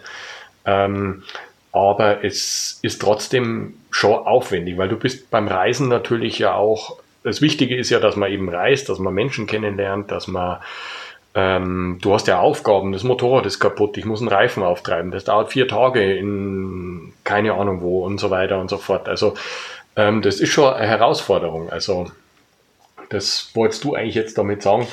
Ähm, genau, das, das, dass wir, oder ich wollte es eigentlich ja. nur ganz kurz einhaken, ähm, dass wir uns zuerst gedacht haben, alles easy, das ist gleich mal gemacht mit dieser Webseite und sich das halt während den, nach den ersten zwei Monaten, blöd gesagt, rausgestellt hat, scheiße, das ist ganz schön aufwendig. ähm, ja. ja. Es kommt gleich ja ganz stark an, in welchen Ländern ihr seid, auch mit der Unterkunft und im Internet zum Beispiel. Also für uns war jetzt speziell ähm, Richtung Osten, also jetzt äh, Ukraine, Russland, Kasachstan, Mongolei, Sibirien, ist eher dünn gesät, was das angeht. Ähm, Südostasien zum Beispiel wiederum war jetzt damals schon, als wir unterwegs waren, natürlich paradiesisch. Du hast sehr günstige Gästhäuser, die alle selbst irgendwo im, im Dschungel äh, in der Bambushütte Highspeed-Internet hatten. Ähm, aber es ist auch oft eine Kostenfrage. Australien zum Beispiel, also das wäre jetzt einer der Punkte noch, die wir jetzt euch eh fragen wollten, wie so eure Route ausschaut. Australien ist zwar äh, ein total tolles Reiseland, so mit eins unserer Traumländer, aber halt auch extrem teuer. Und das heißt, alles, was über einen ganz einfachen Campingplatz hinausgeht, kostet Schweinegeld. Und da wird es natürlich dann auch schwierig zu sagen, wie viel verdiene ich mit dem, dass ich mir jetzt eine relativ teure Unterkunft miet, wo ich eben meine Infrastruktur habe. Da muss das quasi dann einfach passen, weil sonst, sonst rentiert sich nicht. Ja, wir haben äh, überlegt, es gibt ja inzwischen schon ein gutes Netz an so Coworking Spaces, also ja. wo du wirklich eigentlich in jeder Hauptstadt äh, hast du dann so ein Office. Und ich meine, klar, man will nicht jedes Mal in so eine volle Hauptstadt ja. fahren, aber zur Not äh, geht's irgendwie. Ähm, ansonsten, was die Route angeht, halt ja Richtung Osten. Wir haben erst überlegt, vielleicht irgendwie Nord- oder Südamerika, einfach mhm. weil es geil ist. Ich bin auch so ein äh, Kanada, USA, ja, ey. Absolut. ja, Hammer. Aber ähm, wir fühlen irgendwie so, als wäre das so ein bisschen Schummeln, äh, gleich mal so hier übers Meer rüber zu schippern und Ja. gleich mal ungefähr die halbe Erde äh, zu überqueren. Und das ohne, halbe Konto leer. ja, ja, das kommt auch dazu, ohne einen Kilometer selbst gefahren zu sein. Und deswegen haben wir gedacht, einfach mal Richtung Osten, ähm, Türkei, Iran. Und dann ist so eben dieses Problem. Dann hast du eben die Chance, entweder fährst du nach Norden Richtung äh, Mongolei oder nach Süden durch Indien und dann eben Südostasien, äh, Australien. Ähm, und dann irgendwie Südamerika, Nordamerika wird dann auch noch irgendwie rein. Ja, ja. Das ist halt das Ding äh, mit Vladivostok ist ja eben äh, ganz im Osten. Das ist so eine Adresse, wo man hinfahren könnte. Oder halt, also wir wissen es noch nicht. Ich, Keine Ahnung. Also Iran. Ich, ich würde gerne durch den Iran fahren. Ja, schon mal, das steht fest, ja. Aber sonst. Ja, also das war jetzt bei uns auch äh, eine Überlegung, Nord- oder Südroute. Und wir waren ja jetzt eben, äh, haben uns für die Nordroute dann entschieden, haben eben Mongolei, Sibirien mitgenommen, was sicher wirklich toll war. Haben aber dafür Iran verpasst, haben diese ganzen Stance-Daten verpasst, haben Indien verpasst, was ja sehr ähm, ja, Polarisiert. polarisierend ist. Die einen hassen es, die anderen lieben es. ähm, das heißt, wir haben da noch einiges, was auch bei uns noch Auf der Liste steht. Der Liste steht. also ihr seid dann nach Vladivostok gefahren oder wo seid ihr? Genau, also wir wollten eigentlich aus der Mongolei, von der Mongolei über China nach Laos runter und äh, wie ihr wisst, ähm, China schwierig allein, eigentlich ja nur mit diesen geführten äh, Konvois da, ähm, was unser Budget einfach nicht hergegeben hat und was jetzt glaube ich auch relativ uncool ist, wenn du mit deinem Guide einfach immer nur auf der Hauptstraße da auf dem schnellsten Weg durch China bretterst, äh, einfach um das zu durchqueren. Und wir haben uns dann entschieden, bis Vladivostok zu fahren und dann außenrum zu verschiffen nach Bangkok. Genau. Ah, okay. Okay. Und das ist auch noch äh, heutzutage so ungefähr möglich? Ja. Weil, also wir haben Ja. eben geguckt, zum Beispiel Vladivostok wäre ja auch voll cool, irgendwie dann nach Alaska oder sowas. Aber es ist Ah, anscheinend, ja. also es ist nicht so easy, da irgendwie eine coole Adresse zu finden. Also wir haben in Vladivostok einen Ansprechpartner zum Verschiffen, der auch immer noch existent ist. Und ich weiß natürlich nicht, was jetzt zu Corona-Zeiten mit dem jetzt passiert ist, aber letztes Jahr gab es den noch und der hat auch noch verschifft und hat sogar das Business weiter ausgebaut. Und ähm, die haben sogar eine russisch und englisch und deutschsprachige Seite, weil die Mitarbeiterin äh, Deutsch gesprochen hat damals. Ähm, und genau, also die, die gibt es theoretisch noch, so Corona will. Also wenn Das war so eine hübsche, äh, spärlich bekleidete Russin, gell? Die, so die haben überhaupt keine Kleidung da drüben. Gute Tipps am Rande. Ja, ich, ich glaube, dass, dass, ähm, dass sich sowieso einiges eben halt äh, tut, äh, auch jetzt gerade durch Corona unglaublich Ja. viel äh, wiederum verändert. Deswegen ist es immer schwierig, so Tipps von, von vor ein paar Jahren, ob die immer noch funktionieren. Ich meine, was auch äh, Klaus im, äh, im Chat gerade schreibt, äh, das ist unser Mongolei- und äh, Ostexperte, das im Schöne Osten das Grüße. Internet, genau, Grüße an Servus, Klaus. Klaus. ähm, tatsächlich, dass das Internet immer besser wird. Ich glaube, das ist tatsächlich auch weltweit so und das wird wahrscheinlich Ja. auch jetzt gerade durch äh, Corona weiter befeuert, äh, dass, dass auch äh, Regierungen wie in solchen Entwicklungsländern wie Deutschland merken, Mensch, so eine Infrastruktur mit Internet macht ja doch vielleicht mehr Sinn. Äh, also von daher kann man sich darauf einstellen, dass vielleicht 2022 das Internet vielleicht noch mal einen Tacken besser ist und dann auch mehr geht äh, als, als Dinge, die vielleicht noch vor ein paar Jahren äh, eher schwierig waren.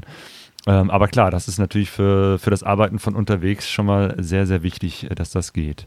Ich versuche es zwar irgendwie äh, äh, zwischendurch mir ein paar Notizen zu machen von dem, was so aus dem äh, Chat rauskommt, ähm, aber merke einfach, es ist schwierig, das alles so im Gespräch so mit einfließen zu lassen. Ich mache mir Notizen und ich würde sagen, wir, wir peilen mal so 9 Uhr an, äh, dass wir dann vielleicht mal kurz einen Break machen und also im Sinne von, dann könnt ihr eure Fragen stellen, dann, dann gehe gehe ich nochmal konkret auf den Chat ein ähm, und dann geht's weiter, weil ich merke irgendwie, dass ihr, wir haben noch eine ganze Menge zu besprechen. Ja. Also von daher, lasst euch da nicht äh, unterbrechen. Okay, also ich hätte dann gleich auch noch eine Frage. Ähm, und zwar ähm, mache ich mir so ein bisschen Gedanken mit dem ganzen Papierkram und so, ne, wie es halt so ist. Voll deutsch. Genau. Ähm, Kanä und was nicht alles angeht und Visa, die man irgendwie manchmal nur hier beantragen kann oder ich, also ich weiß es nicht und ich habe da auch sehr, sehr viel Respekt davor. Wie war das denn bei euch? Habt ihr euch wirklich, habt ihr euch davon aufgehalten gefühlt oder ging das dann am Ende doch vielleicht besser, als man denkt? Also ich glaube, bei uns war es ähnlich oder bei mir zumindest. Ich bin auch jemand, der schon versucht, alles so gut wie möglich im Voraus zu planen und sich dann Sorgen macht, ob ich an alles gedacht habe und ob alles so funktioniert. Wir haben relativ viel am Anfang äh, geplant von zu Hause aus und rückblickend würde ich sagen, hätten wir halb so viel geplant, wäre es genauso gelaufen. Und wir haben auch unterwegs ziemlich schnell festgestellt, das, das läuft auch mit halb so viel Planung und haben dann eigentlich echt angefangen, relativ spontan zu sein. Also klar, wir hatten ähm, ein, ein Canet ins Auge gefasst, weil du es für verschiedene Länder brauchst. Und wir hatten Genau, jetzt Canet des Passage ist, dieser, ist dieses Dokument, was einige Länder äh, verlangen, dass du eine, eine, den, den Wert des Fahrzeugs hinterlegt hast, damit Pfand man sozusagen, ne? Dass du dein Fahrzeug nicht in diesem Land verkaufst. Genau, Genau. genau, genau. Mit dem man dann feststellen kann, dass du auch wirklich mit diesem Fahrzeug auch wieder rausfährst und nicht nur reinfährst, Ich um meine, es viele, zu verkaufen. viele Länder haben ja da an der Grenze einfach ein Zolldokument, das du ausfüllst und damit auch erklärst, dass du das nicht einfach da irgendwo verkaufst. Und manche Aber verlangen eben Manche Länder verlangen halt diese, diese, diese Sicherheit des Canet und ja. Aber jetzt, ich meine, ich, ich kenne mich natürlich jetzt südroutenmäßig nicht im Detail und wie du schon gesagt hast, Claudio, das verändert sich natürlich alles über die Jahre. Wir hatten damals vorm Losfahren genau drei Visa beantragt. Das war Kasachstan, Mongolei und Russland. Äh, und alles andere haben wir dann unterwegs organisiert und das hat alles geklappt von unterwegs. Da hattet ihr dann aber auch schon feste Daten Genau. oder Einreisedaten dann? Oder? Genau, das hatte man für das gebraucht. Das ist uns dann auch fast ein bisschen zum Verhängnis geworden, weil wir sind ein bisschen später losgefahren als geplant. Das heißt, unsere Visa sind schon losgelaufen. Dann hatten wir in der Mongolei, hatte ich ein paar heftige Stürze mit ähm, ja, Mo Motorraddefekten. Wir hatten eigentlich da für Kasachstan, glaube ich, waren wir zwei Wochen zu spät von Ja. diesen vier Wochen. Das heißt, wir hatten für Kasachstan nur noch zwei Wochen und für die Mongolei dann eben analog genauso Und wenig. Genau, das hat dann ein bisschen pressiert. Das Ja, war tatsächlich äh, nicht ganz so stressig. Cool. Ja, ähm, aber es ging nicht anders. Du musst, wie du schon sagst, vorher schon deine Daten fix anlegen. Aber das waren jetzt, wie gesagt, die einzigen Länder, die wir fix äh, schon vorher hatten, die Visa. Genau. Also für diese Länder ist es auch nicht realistisch, dass ich jetzt sage, zum Beispiel in der Türkei würde ich mir mein Iran-Visa in der äh, Botschaft irgendwie organisieren. Visum, sorry. Ja. Hm, können wir jetzt tatsächlich nicht sagen. Äh, A, weil wir nicht Südroute gefahren sind und B, wie gesagt, kann schon sein, dass sich da die letzten Jahre auch viel Das getan hat. ist sehr, sehr länderspezifisch, weil manche Länder musst du auch auf die, die Heimatbotschaft, also die, da musst du halt direkt dann zum Beispiel hier in Deutschland vorsprechen. Ähm, das muss man tatsächlich dann wirklich äh, spezifisch für das Land halt recherchieren dann. Also die meisten Visa haben wir tatsächlich entweder online vor Ort in, äh, äh, entweder online oder vor Ort in der Botschaft, online vor Ort in der Botschaft, abgeschlossen.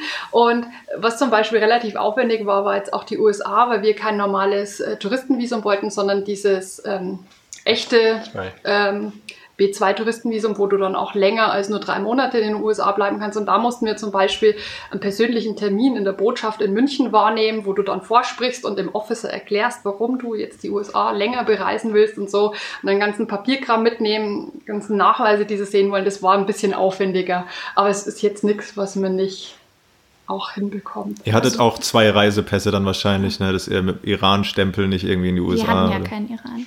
Ach so, ja, stimmt. Also ja, wir okay, hatten tatsächlich, im, genau, wir hatten zwei Reisepässe und im ersten war halt so die, die Ostetappe drin bis Australien, glaube ich, Neuseeland. Und dann haben wir irgendwann mal einen ähm, Pass gewechselt. Ähm, wobei jetzt, ganz ehrlich, äh, rückblickend glaube ich nicht, dass jetzt Russland oder, oder so in den USA jetzt irgendwen gestört hätte. Ähm, Ja, ich weiß gar nicht mehr, wie haben wir es gemacht. Wir waren ja auf Kuba und sind dann in die USA eingereist. Da, glaube ich, haben wir auch nochmal einen Pass gewechselt. ja, glaube ich. Also Was einige Leute ja auch manchmal haben, ist ein, äh, nochmal eine Person in Deutschland äh, mit einem Reisepass, äh, ähm, also klassischerweise die Eltern, die auch nochmal einen Reisepass vor Ort äh, haben, den man hinterlegt hat und äh, die man dann bitten kann, schick doch mal diesen Reisepass nach Berlin oder irgendwie so, wenn, wenn da noch irgendwie ein Stempel Ja, notwendig guter ist. Tipp, ja. Ja, ja. Okay. Ähm, dann, ihr macht ja auch richtig, richtig tolle Fotos, ja. Also ihr habt ja wahrscheinlich richtig äh, viel Equipment äh, mitgeschleppt, was auch so Fotozeugs angeht. Ähm, wie habt ihr das gemacht, dass das Zeug nicht kaputt geht? Hattet ihr es im Rucksack oder einfach in den Seitentaschen? Äh, eigentlich die meiste Zeit im Tankrucksack, Krass. aber okay. gut gepolstert.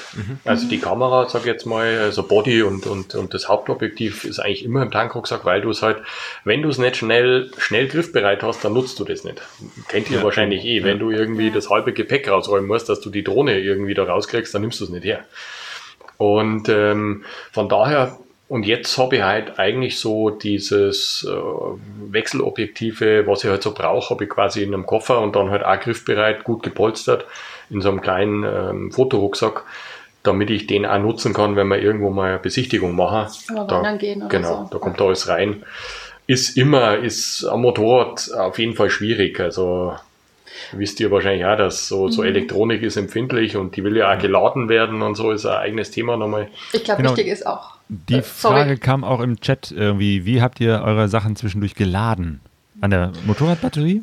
Ja, also das funktioniert erstaunlich gut. Ähm, wir haben, da würde ich aber äh, eine herkömmliche Batterie natürlich empfehlen. Also aktuell nu- nutzen wir ja Lithium-Batterie, aber die hat einfach nicht genug Leistung für das äh, Ladethema. Aber herkömmliche Batterie, wir hatten eine 12 Ampere-Stunden Transalp-Batterie. Da haben wir immer abends unsere Headsets aufgeladen. Wir haben immer irgendwo vielleicht die GoPro gesteckt, äh, Smartphone oder so. Das schafft die. Also das war nie ein Thema und alles. Und wenn man jetzt, sage ich jetzt mal, längere Etappen irgendwo durchs äh, Outback hat, sage ich jetzt mal, ähm, einfach während des Fahrens ähm, kontinuierlich die Ersatzakkus anstecken, dann ist man da eigentlich immer gut auf der sicheren Seite. Schwierig wird es natürlich, wenn du länger am Laptop oder so arbeiten willst. Ja. Das geht natürlich, wenn du irgendwie nur mit Motorrad und Zelt irgendwo wild campst, einfach schwierig. Da kannst du mal schnell ein paar E-Mails beantworten. Aber wie ihr vorher gesagt habt, irgendwie wirklich arbeiten wird dann natürlich schwierig, weil da geht dir irgendwann einfach mein, die Power aus. ja. Technisch hat sich ja da auch inzwischen viel getan. Damals hattest du halt einen Laptop, der irgendwie eineinhalb Stunden Akkulaufzeit hatte. Da gibt's, äh, oder zwei vielleicht, oder so. Da hat ja heutzutage auch schon ein bisschen, wobei Videoschnitt natürlich schon sehr rechenintensiv ist. Das, äh, Ja, gut, aber es gibt ja zum Beispiel eben diese neuen MacBooks, die halt irgendwie selbst mit Videoschnitt irgendwie zwölf Stunden halten oder so. Das ist halt Ja. ein Traum. Aber ähm, wäre sowieso noch eine Frage, wie habt ihr schon geplant, oft zu zelten einfach, ne? Auch einfach aus Budgetgründen, ähm, vor allem Zelt und dann Booking und, Und, Airbnb ähm, irgendwie zwischen rein, oder? Ich meine, Airbnb gab es damals noch nicht so, das kam dann erst während der Reise auf und äh, wir lieben heute das Campen. Das ist tatsächlich so ein Teil dieser, diese, diese, diese Freiheit, die du auf Reisen hast, dass du nicht irgendwo ankommen musst, sondern wenn es dazwischen geil ist und ich bin langsamer, ich habe da mehr gefilmt oder, oder mit irgendwem mm, geratscht oder keine Ahnung, wurde eingeladen, ähm, dann schafft man es halt nicht so weit und dann campt man halt an irgendeinem tollen Platz. Und das Das macht dich unabhängiger. Genau. Und ähm, von daher waren wir sehr viel im Zelt. Äh, ja, Südostasien oder so waren wir viel in Gästhäusern. Da ist es natürlich schwierig, zum Beispiel dann natürlich mit PC arbeiten oder so Sachen. Also klar, aber ist auch zum Beispiel, also für uns ist das so, ein- so ein bisschen, ein, wir lieben das, diese, ähm, wie soll ich sagen, diese Unverbundenheit während des, also wenn du Also wenn unterwegs nicht bist, ständig dass du nicht ist, vernetzt ja. bist mal, dass du wirklich, weil wenn du vernetzt bist, äh, wir arbeiten ja viel in, in die Richtung inzwischen und ähm, du hast ja immer, du kriegst ja E-Mail, du kriegst einen Kommentar, du kriegst ein WhatsApp, egal was, es, du bist ja immer irgendwo erreichbar und diese, ähm, das ist extrem erholen, wenn du irgendwo im Nirgendwo campst und du Es hat einfach kein Handynetz, kein Strom, erreichbar. kein Wi-Fi, es ist einfach nichts da und du bist einfach wirklich in dem Moment und kannst den dann auch wirklich Ja. voll genießen. Das ist, also Ah, das das ist einfach, das haben wir echt gern. Ja. Aber ich denke mal, man muss wahrscheinlich auch realistisch dann so sein, dass man, äh, wenn man zwischendurch arbeiten will, äh, das dann nicht kontinuierlich zwischendurch macht, sondern sich sagt, okay, an der und der Stelle habe ich ein gutes Internet, da habe ich vielleicht auch einen Arbeitsplatz, wo ich wirklich gut arbeiten kann. Und das ist dann nicht das Zelt äh, irgendwie im Regen, sondern dann doch eher die Pension oder ähnliches oder da ist ein Café mit einem guten Netz. Und dann arbeitet man da dann auch vielleicht mal drei Tage am Stück, um Videos, äh, Korrespondenz oder was auch immer man da macht, äh, abzuarbeiten. Weil, ja, wie er schon sagt, es ist, glaube ich, äh, gesund äh, und gut, zwischendurch äh, mit der ganzen Geschichte nichts zu tun haben und sich auf das Reisen zu konzentrieren und auf der anderen Seite dann auch mal, wenn man äh, die Gelegenheit hat, dann auch intensiv zu arbeiten. Ja, sehr gut zusammengefasst. Erstmal kurz, bevor wir in den Chat gehen, äh, noch eine Frage und zwar, wir haben nämlich mit 1500 Euro im Monat pro Nase gerechnet, ungefähr. Ähm, funktioniert natürlich in manchen Ländern wie Skandinavien eher weniger gut, aber dann, das gleicht sich ja am Ende wahrscheinlich dann aus. Äh, hattet ihr so eine Zahl im Kopf irgendwie? Wie, oder? Also 1500 pro Nase ist hoch, würden wir jetzt sagen. Das Nein. ist ziemlich hoch. Nee, pro Nase, oder? Achso, ihr pro Also das Nase oder quasi Reise? 3000 3000. Euro. Ist extrem hoch. Also wenn Also es kommt auf die Reiseart natürlich an. Ja, Also wenn man okay. natürlich jetzt ausnahmslos äh, nur Hotels bevorzugt und äh, nur essen geht oder so, kommt natürlich da aufs Land drauf an. Ähm, aber so, sind keine Grenzen. wir waren jetzt ja. natürlich, wir haben in der Regel selbst gekocht, außer zum Beispiel in Südostasien, da macht das keinen Sinn. Ähm, und wir haben halt ganz viel gecampt. Und wir waren jetzt, also so auf der gesamten Reise im Schnitt haben wir gemeinsam 1500 Euro gebraucht Krass. pro Monat. Ähm, wobei wir auch dazu sagen müssen, wir haben jetzt auch nicht irgendwie, also wir sind jetzt nicht die, die Pfennigfuchser, dass wir sagen, ach, da könnte man nochmal, wenn wir nur Leitungswasser trinken, ich trinke halt gerne mal ein Bierchen abends oder wir haben auch gesagt mit dieser Reise, wir wollen gewisse Sachen machen, die wir vielleicht nie wieder machen. Hubschrauber fliegen, Jetski fahren, ähm, Bungee-Jumpen, keine Ahnung was. Und dann haben wir das auch gemacht. Also das, äh, Also wenn uns das wirklich wichtig Ja. war, haben wir es gemacht und haben aber so drauf geachtet, dass jetzt nicht jeden Tag für irgendeinen Schmarrn, sage ich mal, das Geld jetzt einfach so rausgeflossen ist. Also wie gesagt, wir haben Reisende getroffen, die, haben, die waren mit nochmal weniger Budget unterwegs gemeinsam. Wir haben aber auch Reisende getroffen, die doppelt oder dreimal so viel gebraucht haben. Also das ist wirklich, die Spanne ist sehr groß und hängt echt sehr individuell ab von eurem Reisestil und auch den Ländern natürlich. Ja, deswegen ist das Budget immer echt schwieriges Thema. Dann ist es ja aber immerhin eigentlich eine positive Nachricht. Ja. Äh, nee, Ziel ist definitiv nicht wie die Könige zu leben, aber wir haben ja vorhin schon geklärt, eben manchmal braucht man halt ein Hotel mit Internet dann. Ja. Ähm, aber dann ist es ja eigentlich was Gutes jetzt. Das, äh, dann sind wir gut dabei. Also wir haben es noch nicht so, ich weiß nicht, wie wir das erreichen so sollen, aber halt noch, ne? äh, ich glaube 3000 Euro unterwegs im Monat zu verdienen ist auch schon nochmal eine Hausnummer. aber äh, ja, schauen wir mal. Also Ich denke jetzt mal bei euch, das, äh, das, das groovt sich ein, das, das, das ergibt, ähm, du lebst ja das dann. Das ist ja nicht mehr so, dass du sagst, du fährst in Urlaub und wenn ich in drei Wochen daheim bin, dann kann ich das und das erledigen, sondern all diese Aufgaben, die sich da ansammeln, sei es jetzt digital oder äh, vor Ort, sei es Geschirrspülen oder Kochen oder keine Ahnung, das ist ja, das ist ja dein Alltag. Das, und, und das groovt sich genauso ein wie zu Hause, wo ihr jetzt wohnt. Also wir hatten die Bea hat gewisse Aufgaben immer gemacht und ich, ich habe die Isomatten immer zusammengefaltet und die Luft rauslassen. Und, und jeder macht das, was er gut kann. Und das, oder ich habe halt natürlich die Motorräder repariert, während die Bea ähm, das Abendessen gekocht hat. Also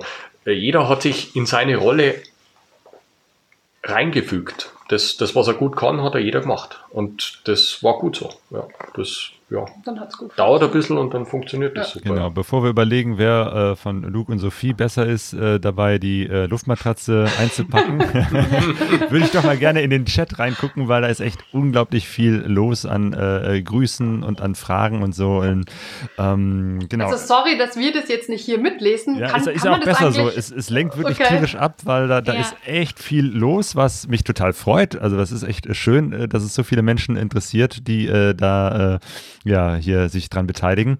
Ähm, aber ich versuche mal so ein bisschen so, so einen Überblick äh, zu bekommen, was ich mir aufgeschrieben hatte. Ähm, genau, wie, äh, ADAC hat jemand gefragt. Wie ist das mit ADAC oder Rücktransportversicherung? Äh? Habt ihr da äh, an so etwas gedacht? Also Ähm. ganz kurz, sorry, dass ich mal einhake hier. ADAC kann ich nicht empfehlen. so, okay, go. Also, ähm, was das Motorrad angeht, holt, uns, holt der ADAC ja sowieso nicht mehr zurück, sobald du irgendwie Europa verlässt. Und anscheinend auch innerhalb Europas nicht ganz so gut, da können wir jetzt nicht so mitreden. Aber ähm, du hast natürlich eine Auslandsreisekrankenversicherung, die jetzt uns äh, im Falle von einer Erkrankung oder Unfall zurückholen würde. Aber fahrzeugmäßig äh, gibt es, glaube ich, unseres Wissens auch keine Versicherung, die das in irgendeiner Form Also, abdecken würde. Wir hatten damals äh, das, äh, ein Gespräch mit einem ADAC-Mitarbeiter, das war kurz vor der Reise, der das war uns, auf der IMOD in München. ja, genau, der Das uns da ähm, eben so ein ADAC-Paket verkaufen wollte. Und dann habe ich gefragt, klingt interessant. Ähm, wie weit holt ihr uns denn ab, wenn, wenn wir Panne haben? Und dann haben wir ihm da so die Reiseroute erklärt und dann war der irgendwie total überfordert mit, na, mit dem kann er jetzt nichts anfangen und da muss er aber nochmal nachfragen und ich glaube, das klappt nicht. Dann sage ich, gut, dann schließen wir auch nichts ab. Und äh, das war grundsätzlich ganz nett, das Gespräch, Ja. aber ähm, ja, sobald du außerhalb von Europa bist, Thema gegessen. Ja. Aber Ja. braucht man auch nicht, ne? Weil man, wie gesagt, irgendjemand findet man immer. Und gerade Genau. wenn man zu zweit unterwegs ist mit zwei Maschinen, zur Not lässt man eine liegen und fährt irgendwie ins nächste. Ja, Zur Not lässt man halt die Frau zurück. Und, äh, Ja, Nimm- nimm sie. Der, der Krankenversicherung war das dann auch. Wie lief das bei euch? Ähm, wir haben quasi so eine spezielle Langzeit-Auslandsreisekrankenversicherung, ein langes Wort, abgeschlossen. Ähm, und haben die aber toi toi toi bis auf so ein paar Kleinigkeiten wirklich nie wirklich in Anspruch nehmen müssen. Wir hatten mal, du bist mal in Kambodscha in den rostigen Nagel getreten, barfuß. Und ich bin mal in Laos, hatte ich einen blöden Sturz, da war das Knie so dick, dass wir es unbedingt röntgen wollten, weil wir nicht wussten, ob irgendwas gebrochen ist, aber jetzt sonst hat Genau, und dieses Röntgen äh, wird dann, also ne, dann, dann kommen die natürlich an und sagen so, das kostet jetzt hier, weiß ich nicht, wie viel Euro und dann ähm, zahlt das Du die Versicherung direkt. Ihr habt also so einen Schein, wo ihr sagt, äh, Na, du musst das mit voraus- denen oder musst du das erstmal bezahlen und dann im Nachhinein, ah ja, so. Also, wenn jetzt das natürlich eine Summe wäre von 10.000 Euro, dann Ja. würdest du das direkt über die Versicherung Mhm. regeln. Aber so kleine Aber Sachen genau, musst du das bezahlen und dann reißt du die. Rechnungen Ja. ein, Mhm. genau. Genau. Und das hat auch funktioniert. Ja, das hat eigentlich gut funktioniert. Ist Also da jetzt haben hier, wir- also. Ähm, da haben wir eh, also wir haben damals, kamen wir ins Gespräch mit ähm, so einem Versicherungs, der, so einem Versicherungsmakler, der speziell so ähm, Versicherungen eigentlich für so Expatriates macht, also Leute, die quasi Deutschland verlassen und ins Ausland ziehen, zum Beispiel aus beruflichen Gründen. Und der hat uns da eigentlich immer wirklich tipptopp beraten. Und Ja. der hat sich ja immer darum gekümmert, wenn irgendeine Rechnung offen war. Wir hatten mal in Laos so einen handgeschriebenen Zettel von einem Gasthaus, dass die uns mit dem Auto 100 Kilometer ins nächste Krankenhaus gefahren sind. Und, Also selbst, das war da, wo mein Knie so dick war und ich nicht mehr Genau. gehen konnte. und selbst die Rechnung hat der dann quasi bei der Versicherung da durchbekommen und hat gesagt, hey, die müsst ihr mal bezahlen. Also ähm, falls ihr da einen Ansprechpartner braucht, ähm, können wir uns da gerne austauschen. Also, Danke. der, ist, der ist gut, der Mann, der ist gut. Ja. Eine Frage war auch, ähm, was sollte man auf jeden Fall vorher planen? Oder ich äh, spitze es mal so zu, äh, wenn ihr nur 14 Tage hättet, äh, um überhaupt so eine Weltreise zu planen, ähm, äh, also viele Sachen braucht man nicht planen, kann man nicht planen, aber was wäre vielleicht die wichtigste Sache, die man vorher geklärt hat, bevor man losfährt auf so eine Weltreise? Interessante Ein Frage. Reisepass und eine Kreditkarte. Genau, Kreditkarte, ne? Das ist, glaube ich, auch eine wichtige Sache. Ja. Ja. Weil Das, ist oftmals auch die Ähm. Geschichte, dass man, äh, zumindest meine Erfahrung ist, EC-Karte und Kreditkarte ist gut zu haben, weil in vielen Ländern, also es gibt manchmal so Orte, wo du denkst, dass überhaupt ein Automat hier ist, keine Ahnung, und plötzlich geht die ganz normale EC-Karte von zu Hause und du kannst da Geld ziehen, aber manchmal geht es auch nicht und dann probierst du fünf Automaten durch.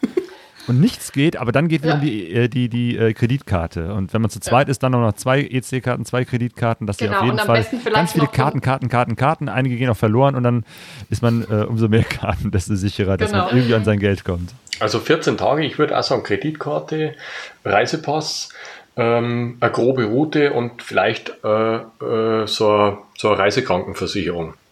Dann ist man eigentlich schon ganz, dann bist du eh schon ganz brauchbar aufgestellt. Also Habt ohne Motorrad. Motorrad wäre. Ah, Motorrad ist ganz gut, ja. habt, ihr, habt ihr euren Impfpass gebraucht? Ähm, also ich nehme an, bei Corona ist es jetzt, glaube ich, dann so, ich hoffe, dass wir nächstes Jahr da mehr oder weniger uneingeschränkt unterwegs sein können. Ich kann mir vorstellen, dass man an manchen Ländern vorweisen muss, hey, ich bin geimpft. Äh, war bei euch Also- irgendwas? Da können wir natürlich nur von vor Corona Genau. berichten und da war, hat nie jemand einen Impfpass verlangt. Wir haben in Südamerika gibt es ja äh, Länder, wo du nur mit Gelbfieberimpfung rein oder raus reisen darfst und die hatten wir auch, äh, hat aber auch nie jemand gefragt oder kontrolliert. Also Okay. Was habt ihr euch da alles, also wie habt ihr euch impftechnisch vorbereitet? Viel, also, zu, viel zu umfangreich. Ja, wir waren ein bisschen über, ja, ich war übervorsichtig. Würde ich nicht mehr machen. Also was jetzt für uns, also was glaube ich schon echt Sinn macht, ist Tollwut, weil einfach das in vielen Ländern immer noch ein Thema ist und gerade mit dem Motorrad, mit die Hunde hast du halt manchmal ein Problem, dass die hinterherlaufen oder versuchen ein bisschen zu schnappen und das ist halt einfach was, was sehr unschön ist, wenn du nicht geimpft bist. Ähm, ansonsten... Tetanus, Zecke oder Ja, so gut. Sachen hast du ja eh. Tetanus. Das ist so Ähm. die normalen Sachen. Hepatitis hatten wir noch, macht vielleicht auch Sinn. Und eben Gelbfieber äh, in Südamerika, gewisse Länder. ja. Genau. Malaria-Prophylaxe hatten wir jetzt keine genommen. Doch Ähm, in Indonesien. Da haben wir aber dann vor Ort was gekauft. Also das ist zum Beispiel auch eine Erfahrung vielleicht für euch, die interessant ist. Ähm, ich hatte ja auch so ein bisschen deutsch eine relativ große Reiseapotheke dabei. Völliger Quatsch. Du kannst wirklich in jedem Land alles kaufen. Meistens viel günstiger in den Ländern und ganz oft auch Medikamente, die wirklich dann für Dinge äh, wirken, die vor Ort dann Krankheiten sind. Ähm, Südostasien kriegst du überall Malaria-Prophylaxe für ein paar Cent in der Apotheke. Also es ist unglaublich. Oder in Peru hatten wir mal einen Darmparasiten und da hat unser europäisches Zeug auch nicht geholfen. Dann sind wir halt da ins Krankenhaus gegangen, haben so unser Problem erklärt. Und der wusste genau, okay, das ist dieser Parasit, den es hier gibt, hat uns zwei das, Mittel gegeben. Das sind halt Krankheiten, die Und- vor Ort gang und gäbe genau. sind und da kennen die sich aus. Also Ja, Genau, ähm, Reiseapotheke ka- kam auch als Frage. Ähm, hast du teilweise beantwortet mit der Erfahrung, was würdest du jetzt oder was würdet ihr jetzt in die Reiseapotheke mit äh, reinpacken? Also echt nur ein paar Basics. Vielleicht eine Schmerztablette, auf jeden Fall, ja. vielleicht äh, pff, Kohletabletten oder so, mal wenn der Magen schlecht ist. Die haben wir sogar schon. Äh, Mei, aber so großartig. Ich würde das echt ganz überschaubar lassen und wirklich dann vor Ort, wenn es ist, irgendwas äh, holen. Ja. Hattet ihr eine Drohne dabei? War damals, also damals muss man tatsächlich sagen, gab es so gar keine Drohne. Das kam Zumindest erst nicht so. für den Privatgebrauch. Ja, ich glaube so, so, wann kam denn die, die Phantom 1 oder so? 2015 oder irgendwie Ja, so stimmt. kam das. Da haben wir mal kurz überlegt, aber äh, die war ja noch riesig. Also die hätte ja irgendwie, da hätte man einen Koffer mitfahren müssen, damit die Phantom da reingepasst hätte. Ähm, für unsere nächste Reise werden wir sicherlich eine mitnehmen, ja. Okay, Weil weil, inzwischen- manche Länder sagen ja zum Beispiel jetzt Marokko, wo wir im Oktober hingehen, da darfst du, glaube ich, gar nicht, egal wo. Also die nehmen sie dir an der Grenze ab. Ich meine, natürlich kann man kreativ werden und das irgendwie, irgendwo verstecken, aber die Frage ist, will man das dann Turkmenistan äh, irgendwie, wenn du eh nicht die Sprache sprichst? Am Ende denken die, du bist irgendein Spion oder so, keine Ahnung. Also, aber Das kann auch in so Ländern durchaus äh, mit Gefängnis beendet werden, die ganze Nummer. Und das glaube ich ist dann, ist, ist die Drohne nicht wert, muss man tatsächlich sagen. Das, ja. wurdet ihr da mal wegen eurem Kameraequipment äh, irgendwie so ein bisschen gefilzt oder komisch angeguckt? Oder ist es. Nee.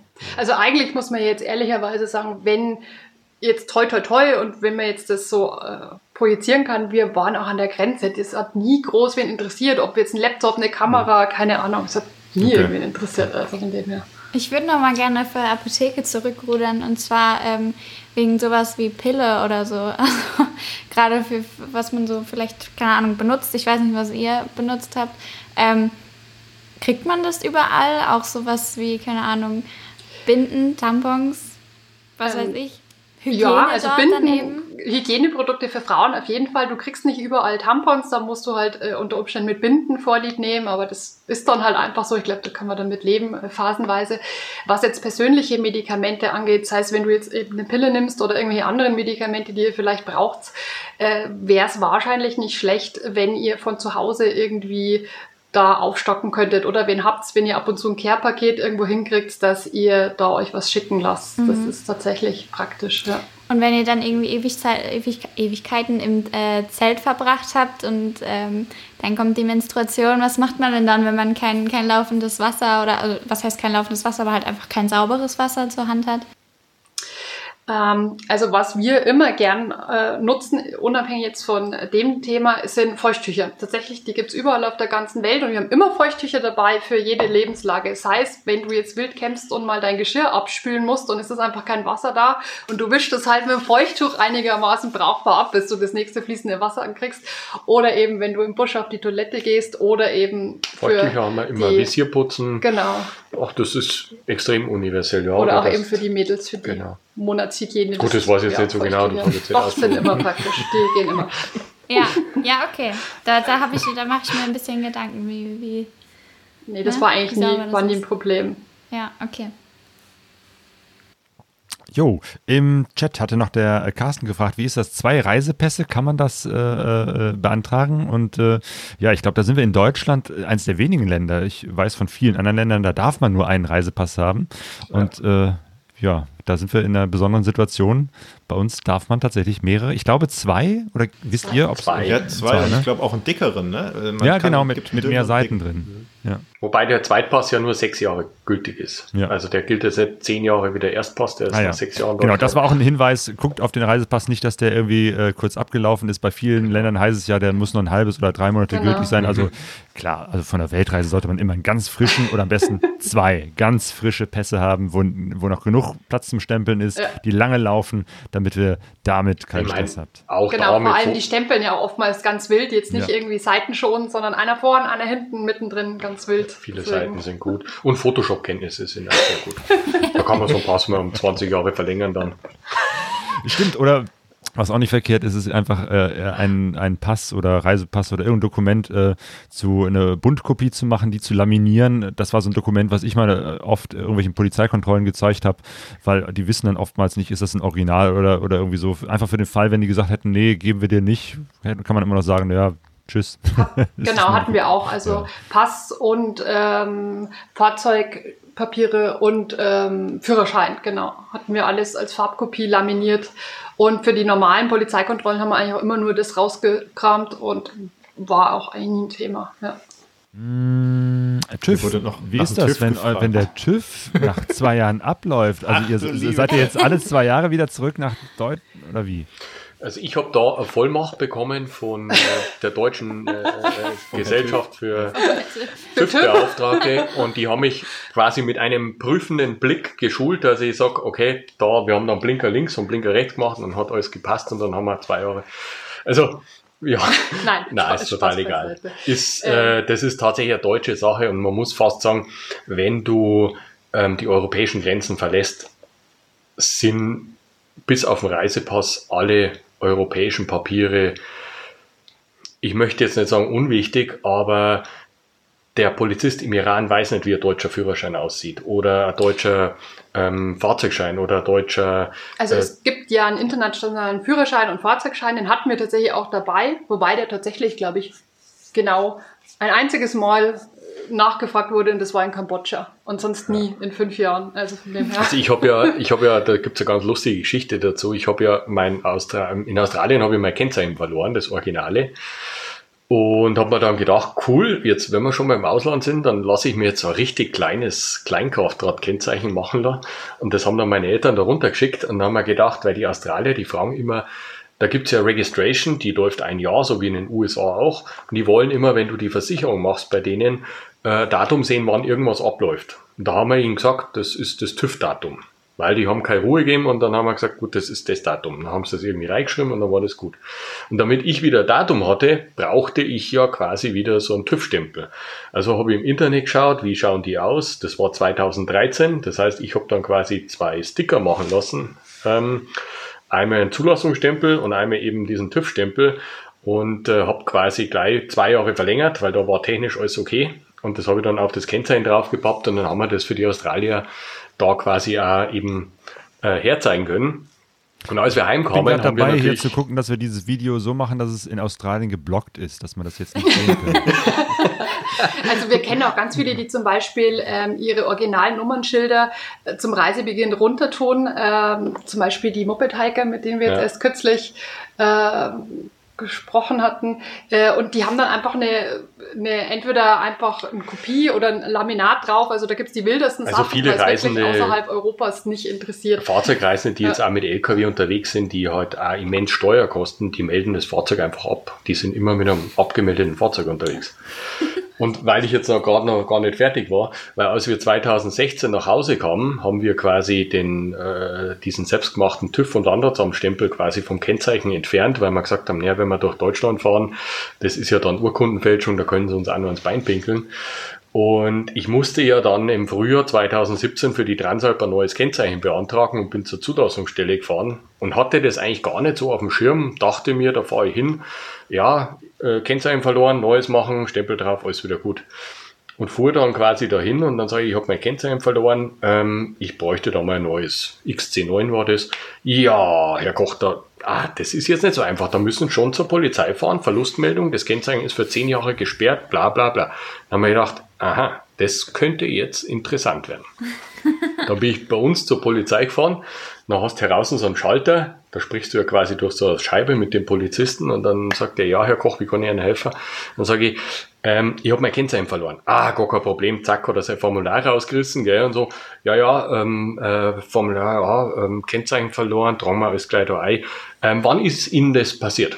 Ähm, 2012. Aha. Jetzt haben wir 2017. Was haben Sie denn in der Zwischenzeit gemacht? Dann sage ich, Ähm, ja, da habe ich selber was bastelt und dabei bin ich mit dem rumgefahren. Und dann so hast die Türöffner von dieser Polizeistation gehört. Herr Koch, kommst doch mal kurz rein. also ähm, hat sie dann relativ schnell aufgeklärt, weil wir dann hier in der lokalen Zeitung eben waren und dann haben wir so, ja, und mit der Reise und ach, Sie sind ja von der, ja, genau, alles klar. Und dann gab es auch keinen Ärger, aber ich, ich habe schon so ein bisschen provoziert und das war recht witzig.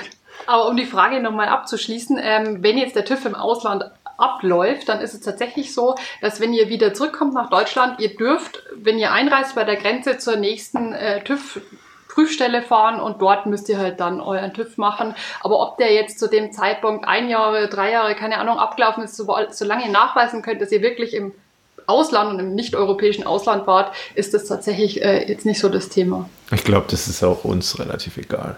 Ja. Also sollte man vielleicht jetzt nicht so. Also der Luke hat seinen TÜV jetzt schon machen lassen. Er hat gemeint, vor der Weltreise muss er ihn jetzt nicht mehr machen und er lässt ihn jetzt einfach auslaufen. Naja, aber das passt auch ungefähr. Wenn wir ja. rechtzeitig loskommen, ja, dann läuft das. Was mich noch interessiert ist, ähm, eben so als Pärchen, ähm, genau. auch im Zelt. Ihr habt wahrscheinlich im selben Zelt gepennt. Wir hatten vor kurzem äh, überlegt, ist es, also es klingt jetzt so voll, als wäre die Beziehung voll in die Brüche geraten, ne? aber ist es vielleicht auch smart, über ein zweites Zelt nachzudenken, wenn man sich, man hängt ja wirklich aufeinander, man stinkt, man, man hasst ja. sich manchmal. Man will vielleicht auch mal alleine fahren, einfach mal zwei, drei Wochen alleine unterwegs. Es gibt stressige Momente, vielleicht ist es mal richtig warm, vielleicht mal richtig kalt, äh, man muss irgendein, mein Visum läuft ab, ich muss unbedingt zur Grenze. Also es gibt ja sehr, sehr viele Momente, wo man vielleicht einen dicken Hals auch aufeinander hat. Ähm, wie habt ihr das gemanagt? Also es klingt jetzt vielleicht, äh, ich würde jetzt fast sagen unglaubwürdig, aber da haben uns schon ganz viele gefragt, wir hatten nie, wir hatten eigentlich nie so richtig Zank, wir haben uns natürlich auch gezankt. Oftmals über die klassischen Themen. Ich habe dir doch gleich gesagt, wir wüssten da vorne rechts. Fahr nicht so schnell. Fahr, fahr nicht so schnell. Ähm, so die klassischen Sachen dann oftmals auch, aber wir haben uns eigentlich nie gezankt, wo es dann irgendwie so weit ging, dass wir gesagt haben, du fährst es links und rechts und in zwei Wochen treffen wir uns wieder. Also wir hatten halt ein Zelt und das hat, manche Abende gab es halt dicke Luft, sei es jetzt, weil wir gestunken haben oder weil wir schlecht drauf waren. Aber grundsätzlich hat das immer gut gepasst. Ich meine, ich glaube, was ganz wichtig ist, ist A, zum einen, dass du kompromissbereit bist generell und dass du nicht sehr nachtragend bist, weil das funktioniert einfach auf der Reise nicht, weil du hast oftmals nur deinen Partner, Partnerin, um dich zu verlassen und dann muss das einigermaßen funktionieren. Und, und du darfst nicht unterschätzen, tatsächlich, was, du hast dir immer was zu erzählen was ja oftmals vielleicht im, im Alltag zu Hause untergeht, dass man sagt, jeder hat seinen Job, da ist nichts Aufregendes passiert, man sitzt abends noch vom Fernseher oder so und dann war es das mit dem Tag.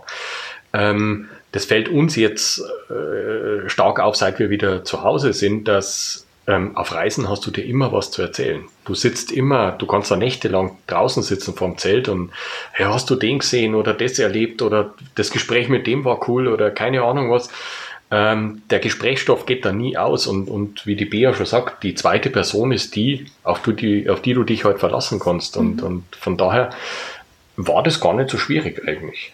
Wobei es tatsächlich so ist, weil ihr gesagt habt, mit Duschen und man stinkt. Also man lernt seinen Partner in so einer Reise schon kennen. noch intensiver kennen, als einem vielleicht lieb ist. Mhm. Weil es war tatsächlich so, manchmal hast du halt zwei, drei Tage keine Dusche und du denkst, wenn du die Motorradjacke auslegst, puh, hoffentlich kommt mir keine zu nah. Oder äh, wir hatten, wie gesagt, in Peru mal diesen Darmparasiten. Äh, da haben wir dann tatsächlich ein Zimmer genommen, weil wir irgendwo im Altiplano waren, dann auch noch 4000 Meter und da ging es uns wirklich schlecht über Tage hinweg mit, mit Durchfall und auch Kreislauf und so.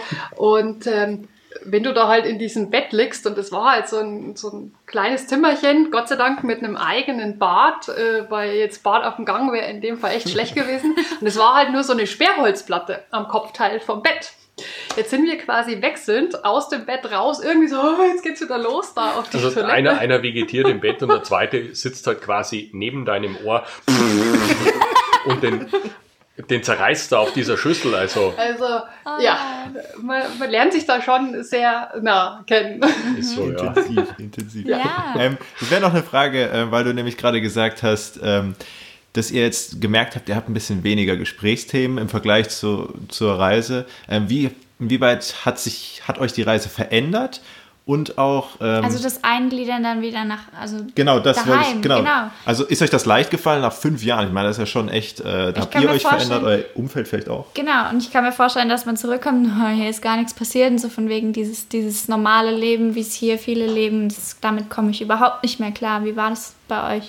Und ganz kurz, ganz kurz. Viele sagen ja immer, dass das Umfeld es nicht so versteht. Also, ja. dass man, äh, man selbst hat so viel Tolles erlebt und der Kopf ist voll, man will das alles teilen und das Umfeld, aber die haben fünf Jahre im gleichen Job gearbeitet. Mhm. Vielleicht hat irgendjemand geheiratet, aber im Grunde ist nichts passiert. Ne? Ist tatsächlich eigentlich so. Also, dass ähm, du zurückkommst und eigentlich hat sich nichts verändert. Ja, der eine hat ein neues Auto oder vielleicht eine neue Freundin oder einen neuen Freund oder wie auch immer, aber grundsätzlich hat sich da wenig verändert und das ist auch für viele in unserem Umfeld nicht greifbar. Also speziell im privaten Bereich mit, mit unseren Freunden, Familie, war, als wir heimkamen, ähm, die einzigste Frage, über die wir über diese Reise gesprochen haben, war cooler Urlaub, oder?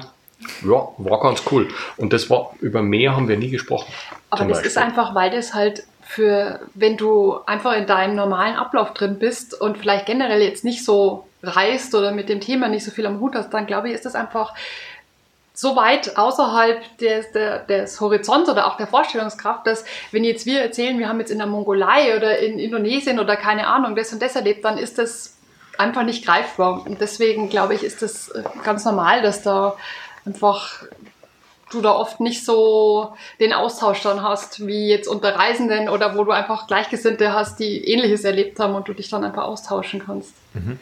Und, und natürlich verändert dich das. Also ähm, es hat uns sicherlich verändert, äh, zum Beispiel jetzt auch in Bezug auf diese Corona-Situation, dass du halt zum Beispiel diese ähm, ja, diesen Lockdown hast oder so, wo wir halt wissen, in vielen anderen Ländern sieht es ganz anders aus als bei uns. Wir können hier mit, mit Netflix, Internetstream, Heizung, äh, Fleisch auf den Grill werfen. Natürlich müssen wir zu Hause bleiben und natürlich ist es ähm, der soziale Gedanke, darf man gar nicht vernachlässigen, der ist ganz, ganz wichtig. Dieser Austausch, der fehlt zwischen den Menschen. Aber ähm, uns geht es trotzdem immer noch sehr gut. Und, und das wissen wir schon sehr zu schätzen, muss man tatsächlich sagen. Also ähm, wenn du irgendwie tagelang kalt duscht oder keine Ahnung, also dass hier warmes Wasser aus der Wand kommt und, und äh das waren so Dinge, die wir nach der Reise, das war echt so warmes Wasser, Kühlschrank, Bett, das war total das Highlight dann, weil ja. du das einfach zu schätzen weißt plötzlich wieder, diese Annehmlichkeiten, die eigentlich selbstverständlich sind. Und ja. auch diese, also schon eine Dankbarkeit gegenüber diesen, man muss ganz klar sagen, ähm, diese Reise wäre nicht möglich gewesen in der Form, wenn uns nicht so viele Menschen unterstützt hätten rund um die Welt. Und das ist das Schöne an der Sache, auch wenn man ganz oft so, man hört ja nur schlechte Nachrichten, weil schlechte Nachrichten sind gute, aber die Menschen sind nicht so. Und das ist das, was uns das gezeigt hat. Die sind, egal ob jetzt Buddhisten oder Islamisten, Muslim, Muslime, egal was für Religion, was für Kultur, es ist total egal. Es sind einfach nur Menschen. Und die haben uns immer irgendwo geholfen. Und das war das Tolle. Und wir versuchen das irgendwie auch ein bisschen zurückzugeben. Wenn es irgendwo geht, dann, äh, dass wir irgendwen unterstützen, weil am Straßenrand steht und einen Platten hat oder so. Das ist in Deutschland immer ganz witzig, weil das die das nicht gewohnt sind. auch ja. hilft zum Beispiel, ja. ja. Das ähm, ist eigentlich eine schöne, schöne Sache, ja. Also hat auch einen nachhaltigen Effekt und nicht nur ja. so zwei Wochen und dann, also man, nee, definitiv. cool. Ähm, ja, richtig schön. Ja, also wenn das Reisen euch äh, offener ähm, ja, weltoffener und äh, hilfsbereiter gemacht habt, äh, oder eben halt diesen Effekt, den kenne ich halt auch, dass man äh, gastfreundlicher wird, dann ist das doch ein sehr, sehr schöner Effekt, der dann auch wiederum nicht nur etwas für euch ist, sondern auch vielleicht nicht durch die Geschichten, die man erzählt, sondern über die Art und Weise, wie man dann mit den Menschen um sich herum interagiert, dann auf andere positiv sich auswirkt. Mhm. Weil ich glaube auch, das ist äh, das Ding, dass solche Gespräche, auch die, die wir jetzt äh, hier miteinander führen, auch mit den Leuten hier im Chat, von denen ich weiß, dass viele eben halt auch solche Reisenden sind, das ist halt eine sehr spezielle äh, Form, eine, eine, spezielle Bubble, wie man so sagt, ne?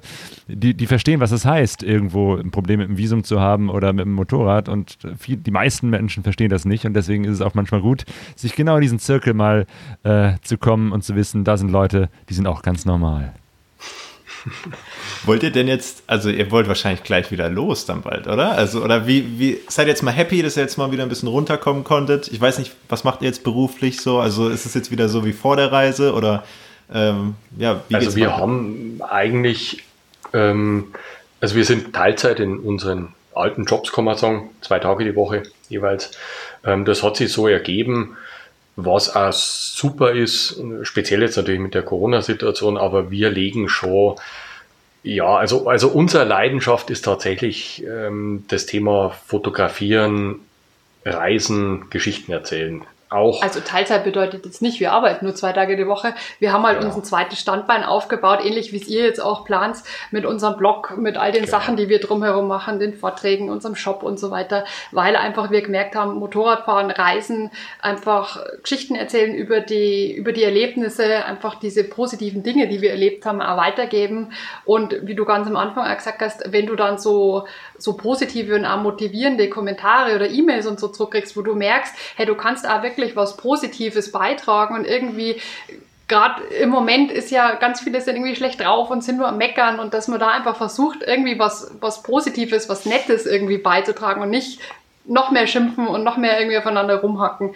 Ähm, das ist halt das, was wir gemerkt haben, was, was unsere Leidenschaft was ist. Was uns erfüllt, sage ich jetzt ja. einmal. Also das ist tatsächlich so die Richtung, in die wir auch sicherlich beruflich gehen wollen oder werden. Ähm, und wir haben also wir sind ja jetzt schon vier Jahre, über vier Jahre wieder daheim. Ja. Und ähm, klar, am Anfang, wie ich gesagt habe, heiße Dusche, Kühlschrank war, ist immer noch geil.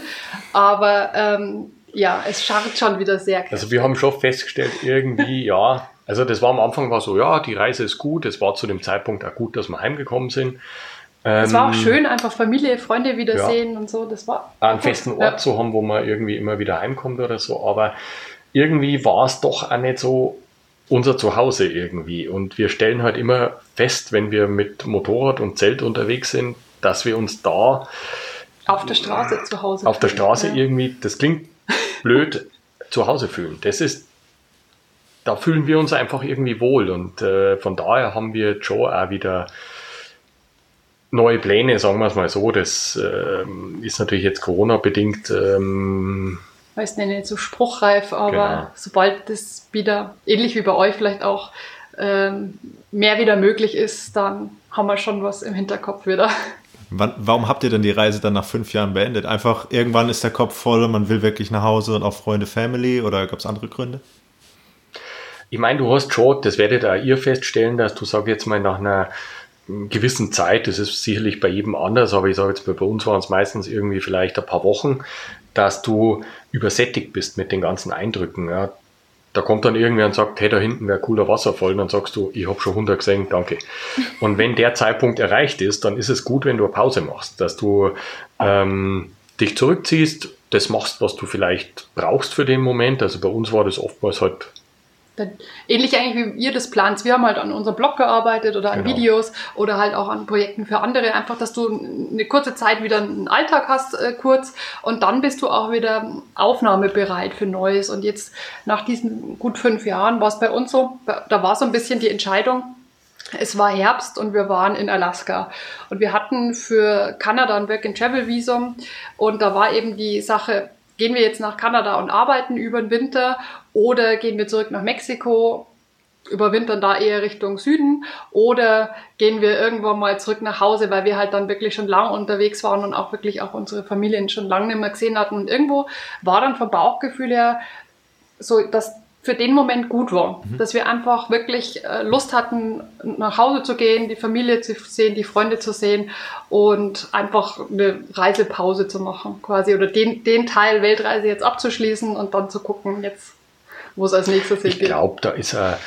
Ich meine, wenn euch das, das Reisen erfasst, dann macht ihr das vielleicht jetzt einmal und sagt, okay, das war eine coole Zeit und, und ihr geht danach vielleicht in irgendeinen Beruf, ähm, habt ganz viel Erfahrung gesammelt ähm, habt vielleicht Kinder, Haus irgendwo mit äh, dieser Chopper, wo man dann oder ihr ähm, euch lässt es nicht mehr los.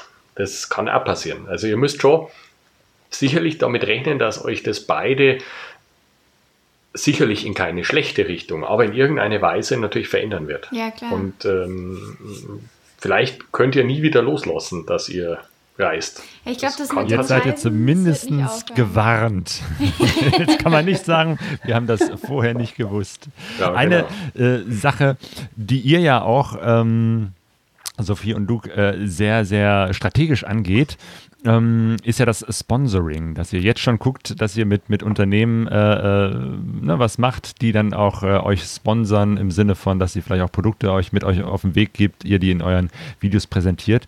Wie war das bei euch, äh, Bea und Helle? Habt ihr, ein paar Sachen habt ihr auch gemacht. Wie, wie weit hat das in eurer Reise eine Rolle gespielt?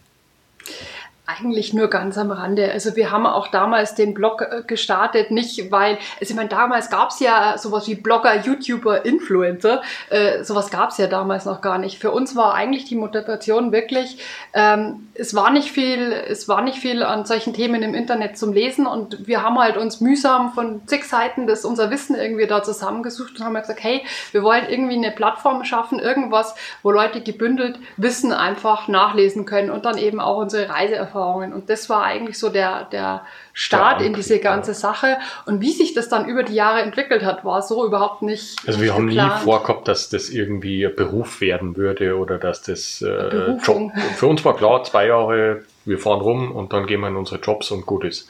Das war so unser, unser Gedanke, dass wir da halt so eine Leidenschaft finden, wussten wir nicht. Und wir hatten natürlich, äh, wir hatten am Anfang auch einige Firmen, die uns da unterstützt haben ähm, mit Equipment, was natürlich schon hilft, weil du auf so einer Reise natürlich einen viel, viel höheren Verschleiß hast. Also wenn du natürlich ähm, zwei Jahre in deinem Zelt schläfst, dann ist es so wie jemand anders, der das 14 Tage im Jahr für seinen Urlaub nutzt, wie wenn der die nächsten 10 oder 20 Jahre das benutzen wird. Und von daher war das eine große Hilfe, weil wir natürlich das Equipment dann auch wieder austauschen konnten. Also die haben uns da wirklich, äh, viele Firmen haben uns da gut ähm, den Rücken freigehalten in, in dem Sinn. Ähm, ja, ich denke jetzt mal, man sollte jetzt ähm, den Punkt sicherlich nicht überbewerten, aber wenn ähm, die, die Chemie passt zu der Firma, ich glaub, das, das, ist, ist uns wichtig. ganz wichtig. Ja, dass, dass das nicht so eine reine irgendwie jetzt blöd gesagt, Business, Verkaufsveranstaltung genau. Business ist, sondern du musst dir, also das ist uns halt wichtig, du musst dir sympathisch sein und das muss für beide Seiten einfach passen. Und dann ist das eine tolle Sache, weil eben das unterstützt die Reisenden und ja auch auf der anderen Seite, die Firmen kriegen tolle Bilder. Du kriegst als Firma genau. ja auch Feedback, wenn wir jetzt irgendwas ein Jahr oder fünf Jahre lang wirklich jeden Tag benutzen, dann testest du das ja in so einer intensiven Form, wie das anders wahrscheinlich gar nicht möglich wäre und kannst halt dann ganz viel auch deine eigenen Erfahrungen da ähm, abgeben. Und wenn das dann natürlich einfließt, auch in die Produktentwicklung und so, ist natürlich schon cool, wenn du merkst, hey, das die Sache habe ich angeregt und es ist jetzt umgesetzt worden oder so. Also das ist Aber uns cool. ist eben da sehr wichtig der, der, der, der menschliche Faktor, dass das einfach mit denen passt, dass die mh, hm, auf einer ähnlichen Welle liegen wie wir und ähm, ja, da haben wir einige, ja, hat sich über die Zeit auch verändert oder so, aber. Äh, also wir haben wenige, aber die, die wir immer noch haben, sind wirklich zu Freunden geworden, also wo ja. wirklich ein freundschaftliches Verhältnis mittlerweile ist. Sehr schön. Ja, ich glaube, das ist auch äh, eine Sache, die insgesamt eure Reise begleitet hat, dass äh, viele Dinge, die ihr angefangen habt, ja, mit, mit äh, Freundschaften und äh, guten Kontakten geendet haben. Da freuen wir uns auch drauf. Jo. Ihr Lieben, ich habe das Gefühl, ähm, es sind zwar noch sehr, sehr viele Fragen offen, aber ich glaube, wir haben so äh, ein paar ganz, ganz wichtige und ganz interessante äh, Punkte gehabt in diesem Gespräch. Ähm, und ähm, ja, ihr habt ja noch äh, ein Jahr Zeit, das ihr euch vorgenommen habt, äh, Sophie und Luke. Und äh, man kann eure Reisevorbereitungen ja auf eurem äh, Videokanal, auf eurem YouTube-Kanal Adventurist weiterverfolgen. Äh, das ist auf jeden Fall eine sehr, sehr spannende Geschichte und eure Geschichte. Äh, Time to Ride, Bea und Helmut äh, ist auf jeden Fall festgehalten und wie gesagt, es klingt so, als ob wir vielleicht äh, noch mehr von euch hören. Also die Geschichte ist noch nicht zu Ende und das äh, finde ich doch schon mal sehr, sehr gut. Ähm, auch unser Podcast, auch wenn er jetzt zu Ende geht, äh, wird äh, neue Folgen und neue Episoden haben. Ich möchte an dieser Stelle schon mal darauf hinweisen, dass der nächste Podcast schon nächsten Sonntag äh, wieder als Live-Gespräch aufgezeichnet wird. Und wir beginnen jetzt eine kleine Serie und zwar ähm, mit dem Titel XT-Mythos, wo wir Reisegeschichten von Menschen haben, ähm, die mit der Yamaha XT oder Yamaha Tenere unterwegs waren. Ähm, also verschiedene Menschen mit verschiedenen Geschichten über verschiedene Motoren Motorräder aus dieser langen Bautradition Yamaha XT. Und wir starten nächsten Sonntag mit Melanie Stegemann. die mit einer XT500 durch Russland gefahren ist. Also, wenn es euch interessiert, am 25. April, Sonntag um 20 Uhr, wieder als Live-Aufnahme. Und genauso wie diesen Podcast auch, werde ich das später noch zusammenschneiden zu einem Podcast zum Hören. Der wird ich kann es noch nicht genau sagen, vielleicht morgen, vielleicht im Laufe der Woche auf jeden Fall, ähm, dann äh, rauskommen, überall da, wo man Podcasts findet, äh, Spotify, äh, Instagram, äh, ähm, äh, wie heißt es, iTunes, weg, weg überall. Instagram, die Podcast-Plattform. ja, auf jeden Fall findet ihr die Infos und werdet dieses Gespräch äh, hier nachhören können, was ein sehr, sehr gutes Gespräch war und dafür möchte ich euch auf jeden Fall danken.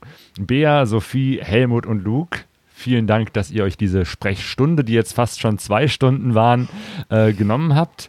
Und ja, ihr habt einiges gemeinsam, denn für euch ist so eine Weltreise ein Vorhaben, das ihr konsequent angeht und damit euren eigenen Wirkungsgrad und äh, euren äh, Horizont erweitert. Und das finde ich eine ne sehr wichtige Sache und äh, dass ihr uns als Motorrad-Community mit euren Videos mit auf die Reise nehmt, Dafür und für dieses Gespräch sage ich euch ganz herzlichen Dank. Oh, das Danke geben wir zurück. Also wirklich auch eine ja. Ehre, hier mal am Start sein zu dürfen. Äh, wir hören deinen Podcast sehr, sehr gern. Und äh, ich glaube, der Walle hat es mir mal vor einem Jahr oder so irgendwie, hat er mal empfohlen, hey, da diesen Pegaso, wenn du Motorrad reisen, hör da mal rein. Ich, ich habe da irgendwie nichts so mit am Hut gehabt mit Podcast zu dem Zeitpunkt. Ich habe schon so viele Folgen gehört und wirklich, äh, ich weiß, viele von unseren Zuschauern sind im Chat. Falls ihr noch nicht äh, dem Pegaso Reise Podcast irgendwie folgt, zieht euch mal einige Folgen da rein. Das ist richtig, richtig mhm. geil. Auch kann man auch gut beim Fahren hören, so mit dem Senna oder was auch immer. Also großes Lob an dich, Claudio, und auch an die Sonja. Äh, richtig cool. Ja, und vielen Dank an Helmut und Bär. Ich glaube, ich werde euch bestimmt noch mit ein paar E-Mails oder so bombardieren, vor allem kurz bevor es losgeht. Heulend werden wir anrufen. Ja. Ja, das. Also von uns auch erstmal vielen Dank, Claudio, für die Einladung, auch für die Idee, so eine Sprechstunde zu machen, was wirklich eine coole Sache ist, sowas auf die Beine zu stellen. Und jetzt vor allem an euch, Luke und Sophie, viel Spaß noch bei der Vorbereitung. Nicht so viel Deutsch planen, aber ich glaube, das seid ihr eh ganz gut planlos. Ja. Und ähm, wir sind uns ganz sicher, die Entscheidung, eine Motorrad-Weltreise zu machen, ist eine, die ihr, die, die niemand bereut, die ihr auch sicher nicht bereuen werdet und die euch äh, in eurem, für euer ganzes restliches Leben, glaube ich, bereichern wird. Und ähm, genau, von dem her wünschen wir viel Erfolg, viel Spaß und falls es noch Fragen gibt, gern melden. Einfach melden, genau. ja, genau. Wie gesagt. Und vielleicht auch, wer cool so Corona will, vielleicht sieht man sich auch nochmal ja. persönlich ja. irgendwo bei einer Gelegenheit, bevor ihr startet, wäre cool auf jeden Fall. Oh ja, das wäre super, wenn es nochmal äh, ein Motorradtreffen gibt. Es gibt ja viele und dann irgendwo eins, wo wir uns auch mal persönlich treffen. Genau. Jo. Können wir uns auch mal riechen. also beim nächsten Treffen, wenn wir uns äh, auf dem Weg äh, irgendwie, wenn sich da irgendwas kreuzt, dann 14 Tage zuvor nicht duschen. okay. Immer dem Geruch folgen. Ja. Gut, in unseren Shownotes in, unseres Podcasts und auf pegasoreise.de verlinken wir natürlich euch Time to Ride und ähm, äh, Adventurist. Und ihr habt auch einen Podcast zusammen mit dem Wallon Tour, Showkurve. Also man kann euch erreichen und wenn man möchte, auch nochmal persönlich ansprechen, um Fragen zu klären. Dann ganz herzlichen Dank fürs Mitmachen. Ganz herzlichen Dank fürs äh, Zuhören, fürs Beteiligen auch im Chat. Vielen Dank für diese Aufmerksamkeit. Ciao Dankeschön. und gute Reise. Ciao. Tschüss. Gute Reise, ja. Danke.